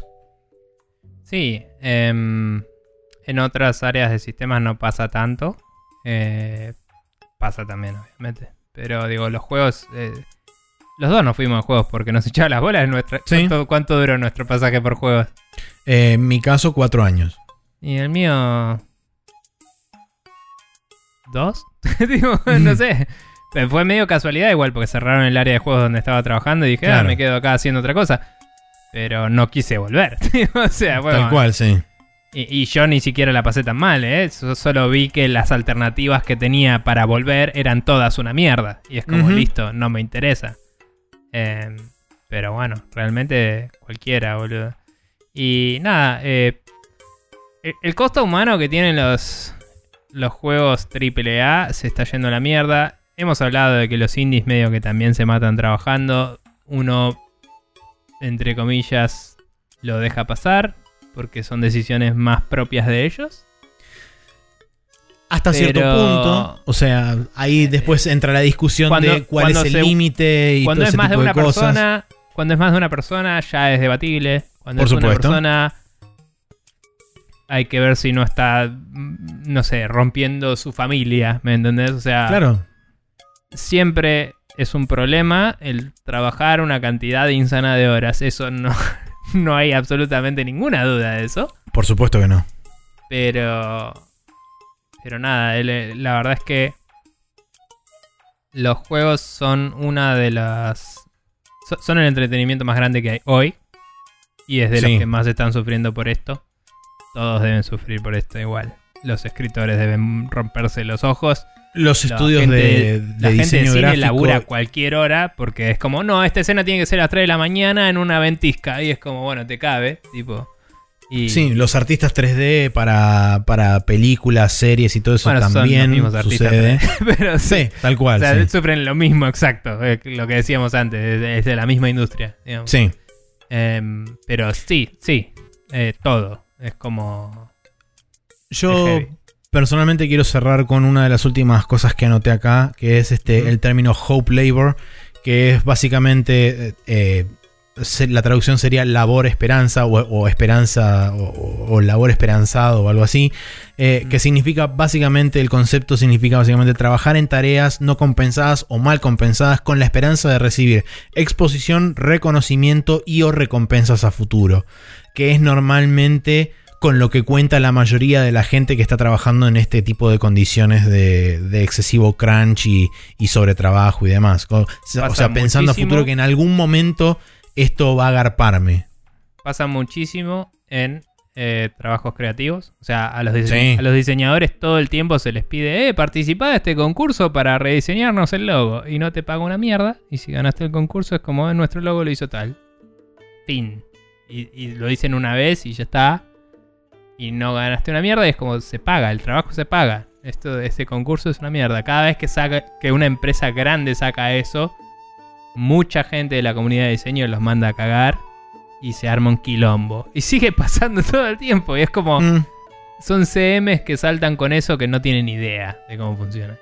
Y después en la industria de los juegos, eh, eso también lo hemos visto de, primera. De, te vienen con no, porque es el sueño del pibe hacer juegos. Vos estás haciendo lo que te gusta. Y es como, esa es la excusa para no pagarte. Bien. Sí. Y es como, pagame bien igual. O sea, ¿qué carajo? Si no lo hago, no ganas plata. O sea, no, no es que. Oh, no, no sé, no es que vos me estás cumpliendo mis sueños y yo no te estoy dando nada a cambio. Eh, no sé, cualquiera. Eh, nada, es una mierda. Eh, va a seguir siendo una mierda. Eh, estaría bueno Sí. que más gente lo tenga en cuenta cuando hacen esos reportes. Esto también el video mismo lo dice. Sí. Pues se hacen reportes sobre, che, hay crunch en Santa Mónica Studio, hay crunch acá, hay crunch allá, pero che, también esta empresa Terceriza. tercerizó cosas en estas tres empresas en donde, no sé, 35 personas se fueron porque se hincharon las pelotas eh, y tantas personas, no sé, tuvieron problemas familiares de salud, lo que sea, ¿me entendés? O sea, es un reporte más completo si lo pensás y es como, eh, aporta. O sea, Seguro. varios de los juegos que listó el chabón, por ejemplo, venían de Blizzard. Y de Blizzard, todo el mundo estuvo hablando de que censuraron al chabón de China en lo de Hearthstone, que obviamente fue una verga. Todo el mundo estaba hablando de que Don't You Guys Have Phones, que fue otra verga. Pero también es como, ah, ¿sabes qué? Además de que se te están yendo todos los developers porque se hincharon las pelotas de que sos un corporativo de mierda, además estás bancando, eh, estás no tratando de arreglar también tu relación con estudios. De, de- o sea, estás bancando el laburo inhumano. Sí. La sobreexplotación en otras partes.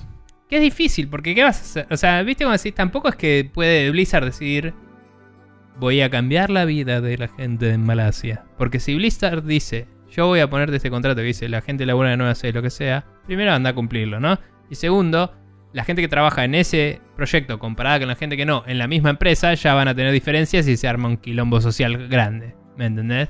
Seguro. Entonces es como las empresas, tipo la ISA en Estados Unidos o las leyes de Europa o alguien tiene que empezar a decir cuando se terceriza algo tiene que estar esta cláusula ahí para que todos lo hagan, ¿me entendés?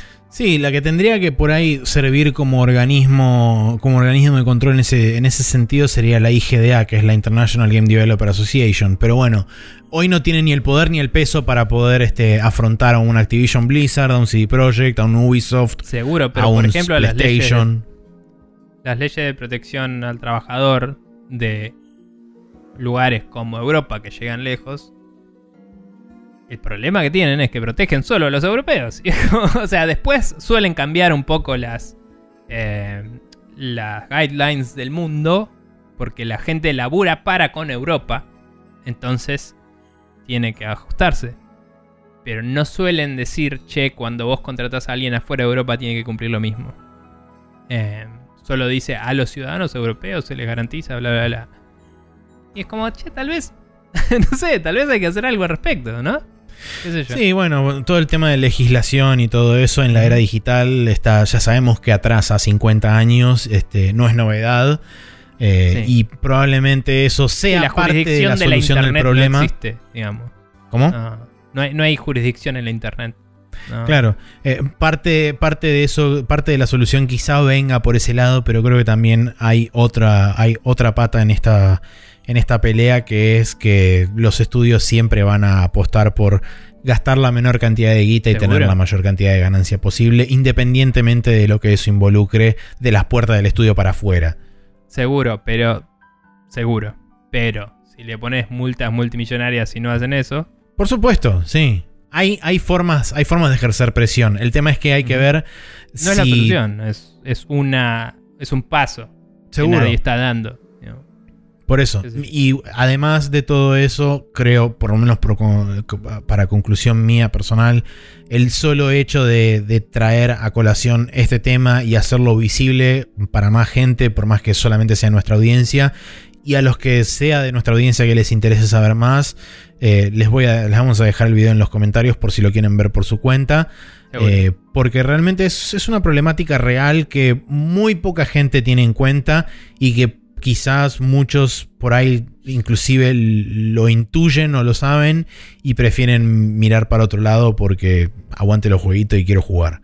Eh, y no hay cero, cero, eh, cero juicio contra eso, pero estaría bueno quizás ser un poco más humano y tener en cuenta que hay otra gente que está siendo súper explotada en la otra punta del mundo por esto. Sí, o sea.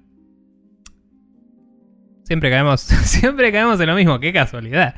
Pero el, el- eh, así es el sistema, ¿no? O sea, Obvio. todos tenemos nuestro celular en el bolsillo o acá cerca y es como, Por "Oh, listo, supuesto, está hecho lleno con de sangre de chinos esclavos", suicidas. Y es como, dale, buenísimo.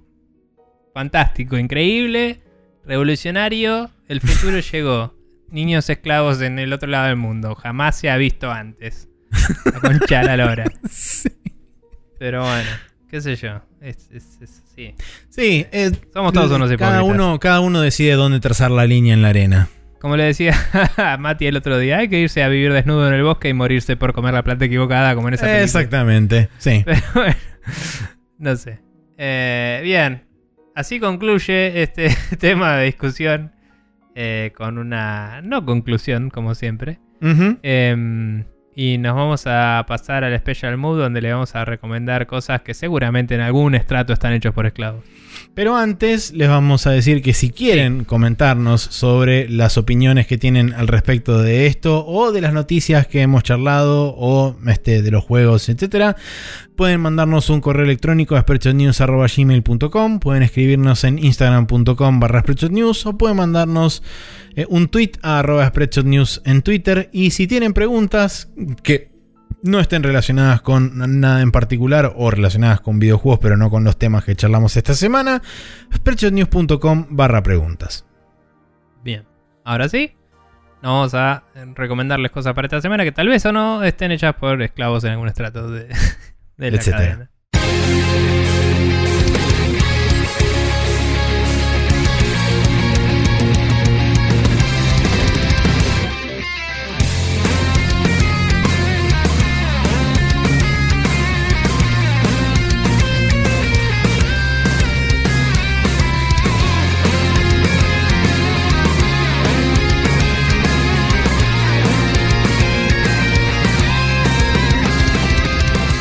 Estamos de vuelta acá en el Special Mood, donde tenemos un par de cosas para recomendar.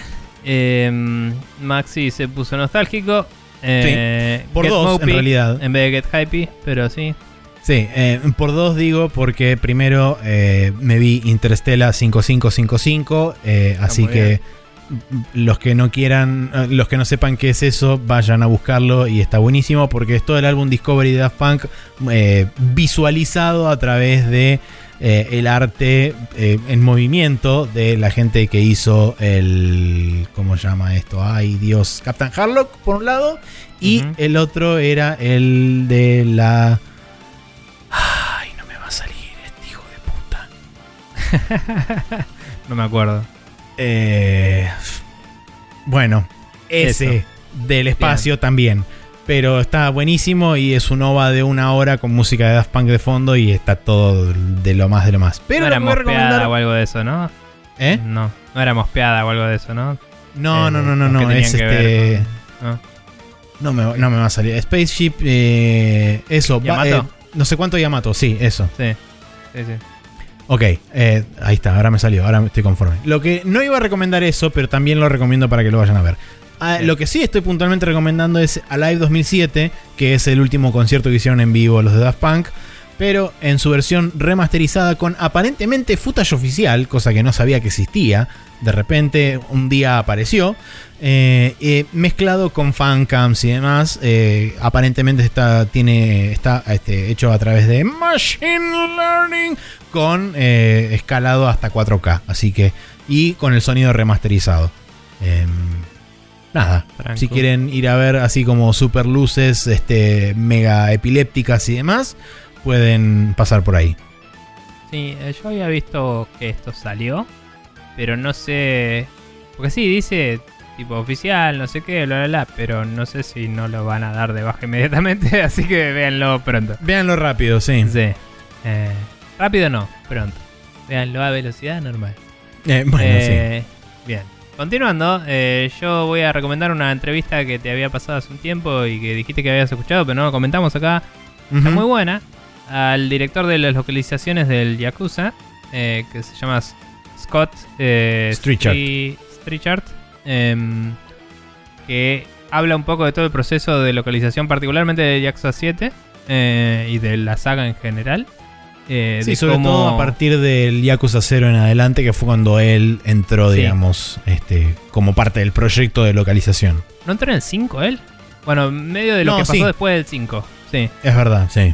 sí, sí. Pero digamos, de, de esta nueva camada de Yakuza que empezó con el 5, que fue como, bueno, vamos a sacar el 5 en todo el mundo. Pum, y ahí arrancó todo. Entonces contó un poco de eh, los riesgos que se tomaron, por qué le parece que salieron bien, eh, cómo encararon el proyecto, cómo resolvían algunas cosas sobre cuando en el juego te cruzas con alguien que habla en inglés y sos alguien japonés y es como cómo lo traducís, eh, cuáles son las soluciones normales y cuál es la que eligieron. Interesante por todos lados. Problemas eh, con los dialectos y cómo traducir sí. dialectos y demás. O sea, también habla del voice acting en inglés, que me chupa un huevo, pero es interesante ver cómo lo encararon, más allá de que me chupe un huevo. Sí, Eh, y de- por ejemplo, él fue uno de los impulsores en crear dos subtítulos diferentes, uno para el doblaje y otro para la localización en, en- Bueno. del, del japonés al inglés. Fue el de los que impulsaron el tener el diálogo en inglés también. También, Eh, por supuesto. Y, pero dijo, tiene que no alterar lo otro, por eso doble localización del subtítulo, para que el guion sea respetado en la versión japonesa. Eh, nada, muy, muy copado todo, lo banco mucho el chabón, ya, o sea, lo sigo en Twitter después de que vos me pasaste algún tweet alguna vez de él y, y siempre promociona la saga, es como que es muy... Es fan de su trabajo de una forma que me parece muy sana y wholesome. Eh, y, y como que de hecho al final de la entrevista le dicen, che, ¿y dónde te podemos encontrar? ¿Qué sé yo? Y es como, en Yakuza. tipo, ya fue, no me importa. Anda, quieren buscarme, búsquenme, estoy en Twitter, pero jueguen al Yakuza 0 o al 7 y después hablamos. tipo, onda. Y me pareció genial. eh, y nada. Eh, muy, muy, muy interesante. Creo que es de una hora y media por ahí. No, es, es eh, una hora y un cachito más. Es, es un poco más de una hora. La verdad es. Además, es súper interesante buena parte de las cosas que cuenta. eh, cómo, cómo ellos di- dieron vuelta básicamente la, la visión que se tenía en Occidente y que tenía Sega de cómo se veía en Occidente Yakuza. Eh, Claro, porque decía que Sega medio que fue el, el culpable de que Yakuza fuera GTA en Occidente. En, Sí. en Japón, digamos. Eh, porque como que lo querían vender así. Fue Y mal decía, promocionado. "No, esto tiene que ser vendido como una historia de mafia en Japón. Tipo, Exactamente. de mafia japonesa, y es lo que es. Eh, y es como, ah, sorpresa, si no engañas a tu público, las cosas son lo mejor. Eh, pero bueno. Sí. Eh, bien. Maxi, ¿cómo hace la gente, etcétera? Bien, para poder escucharnos pueden pasar por Apple Podcast, Google Play Podcast, eh, Spotify archive.org buscándonos como Spreadshot News todo junto y sin acento. Le dan al botón de suscribirse en el lugar correspondiente y todos los lunes a las 0.30 horas tendrán disponible nuestro podcast. Si no, spreadshotnews.com barra podcast que es nuestro feed oficial, lo copian y lo pegan en su reproductor de podcast y también podrán acceder a todos nuestros capítulos. Eh, ahora que dijimos todo eso, nos vamos despidiendo hasta la semana que viene. Y nada, nos veremos entonces del otro lado de la semana. Del otro lado, claro, sí. Sí. Iba a decir espejo, umbral, eh, periodo de tiempo arbitrario de 7 días.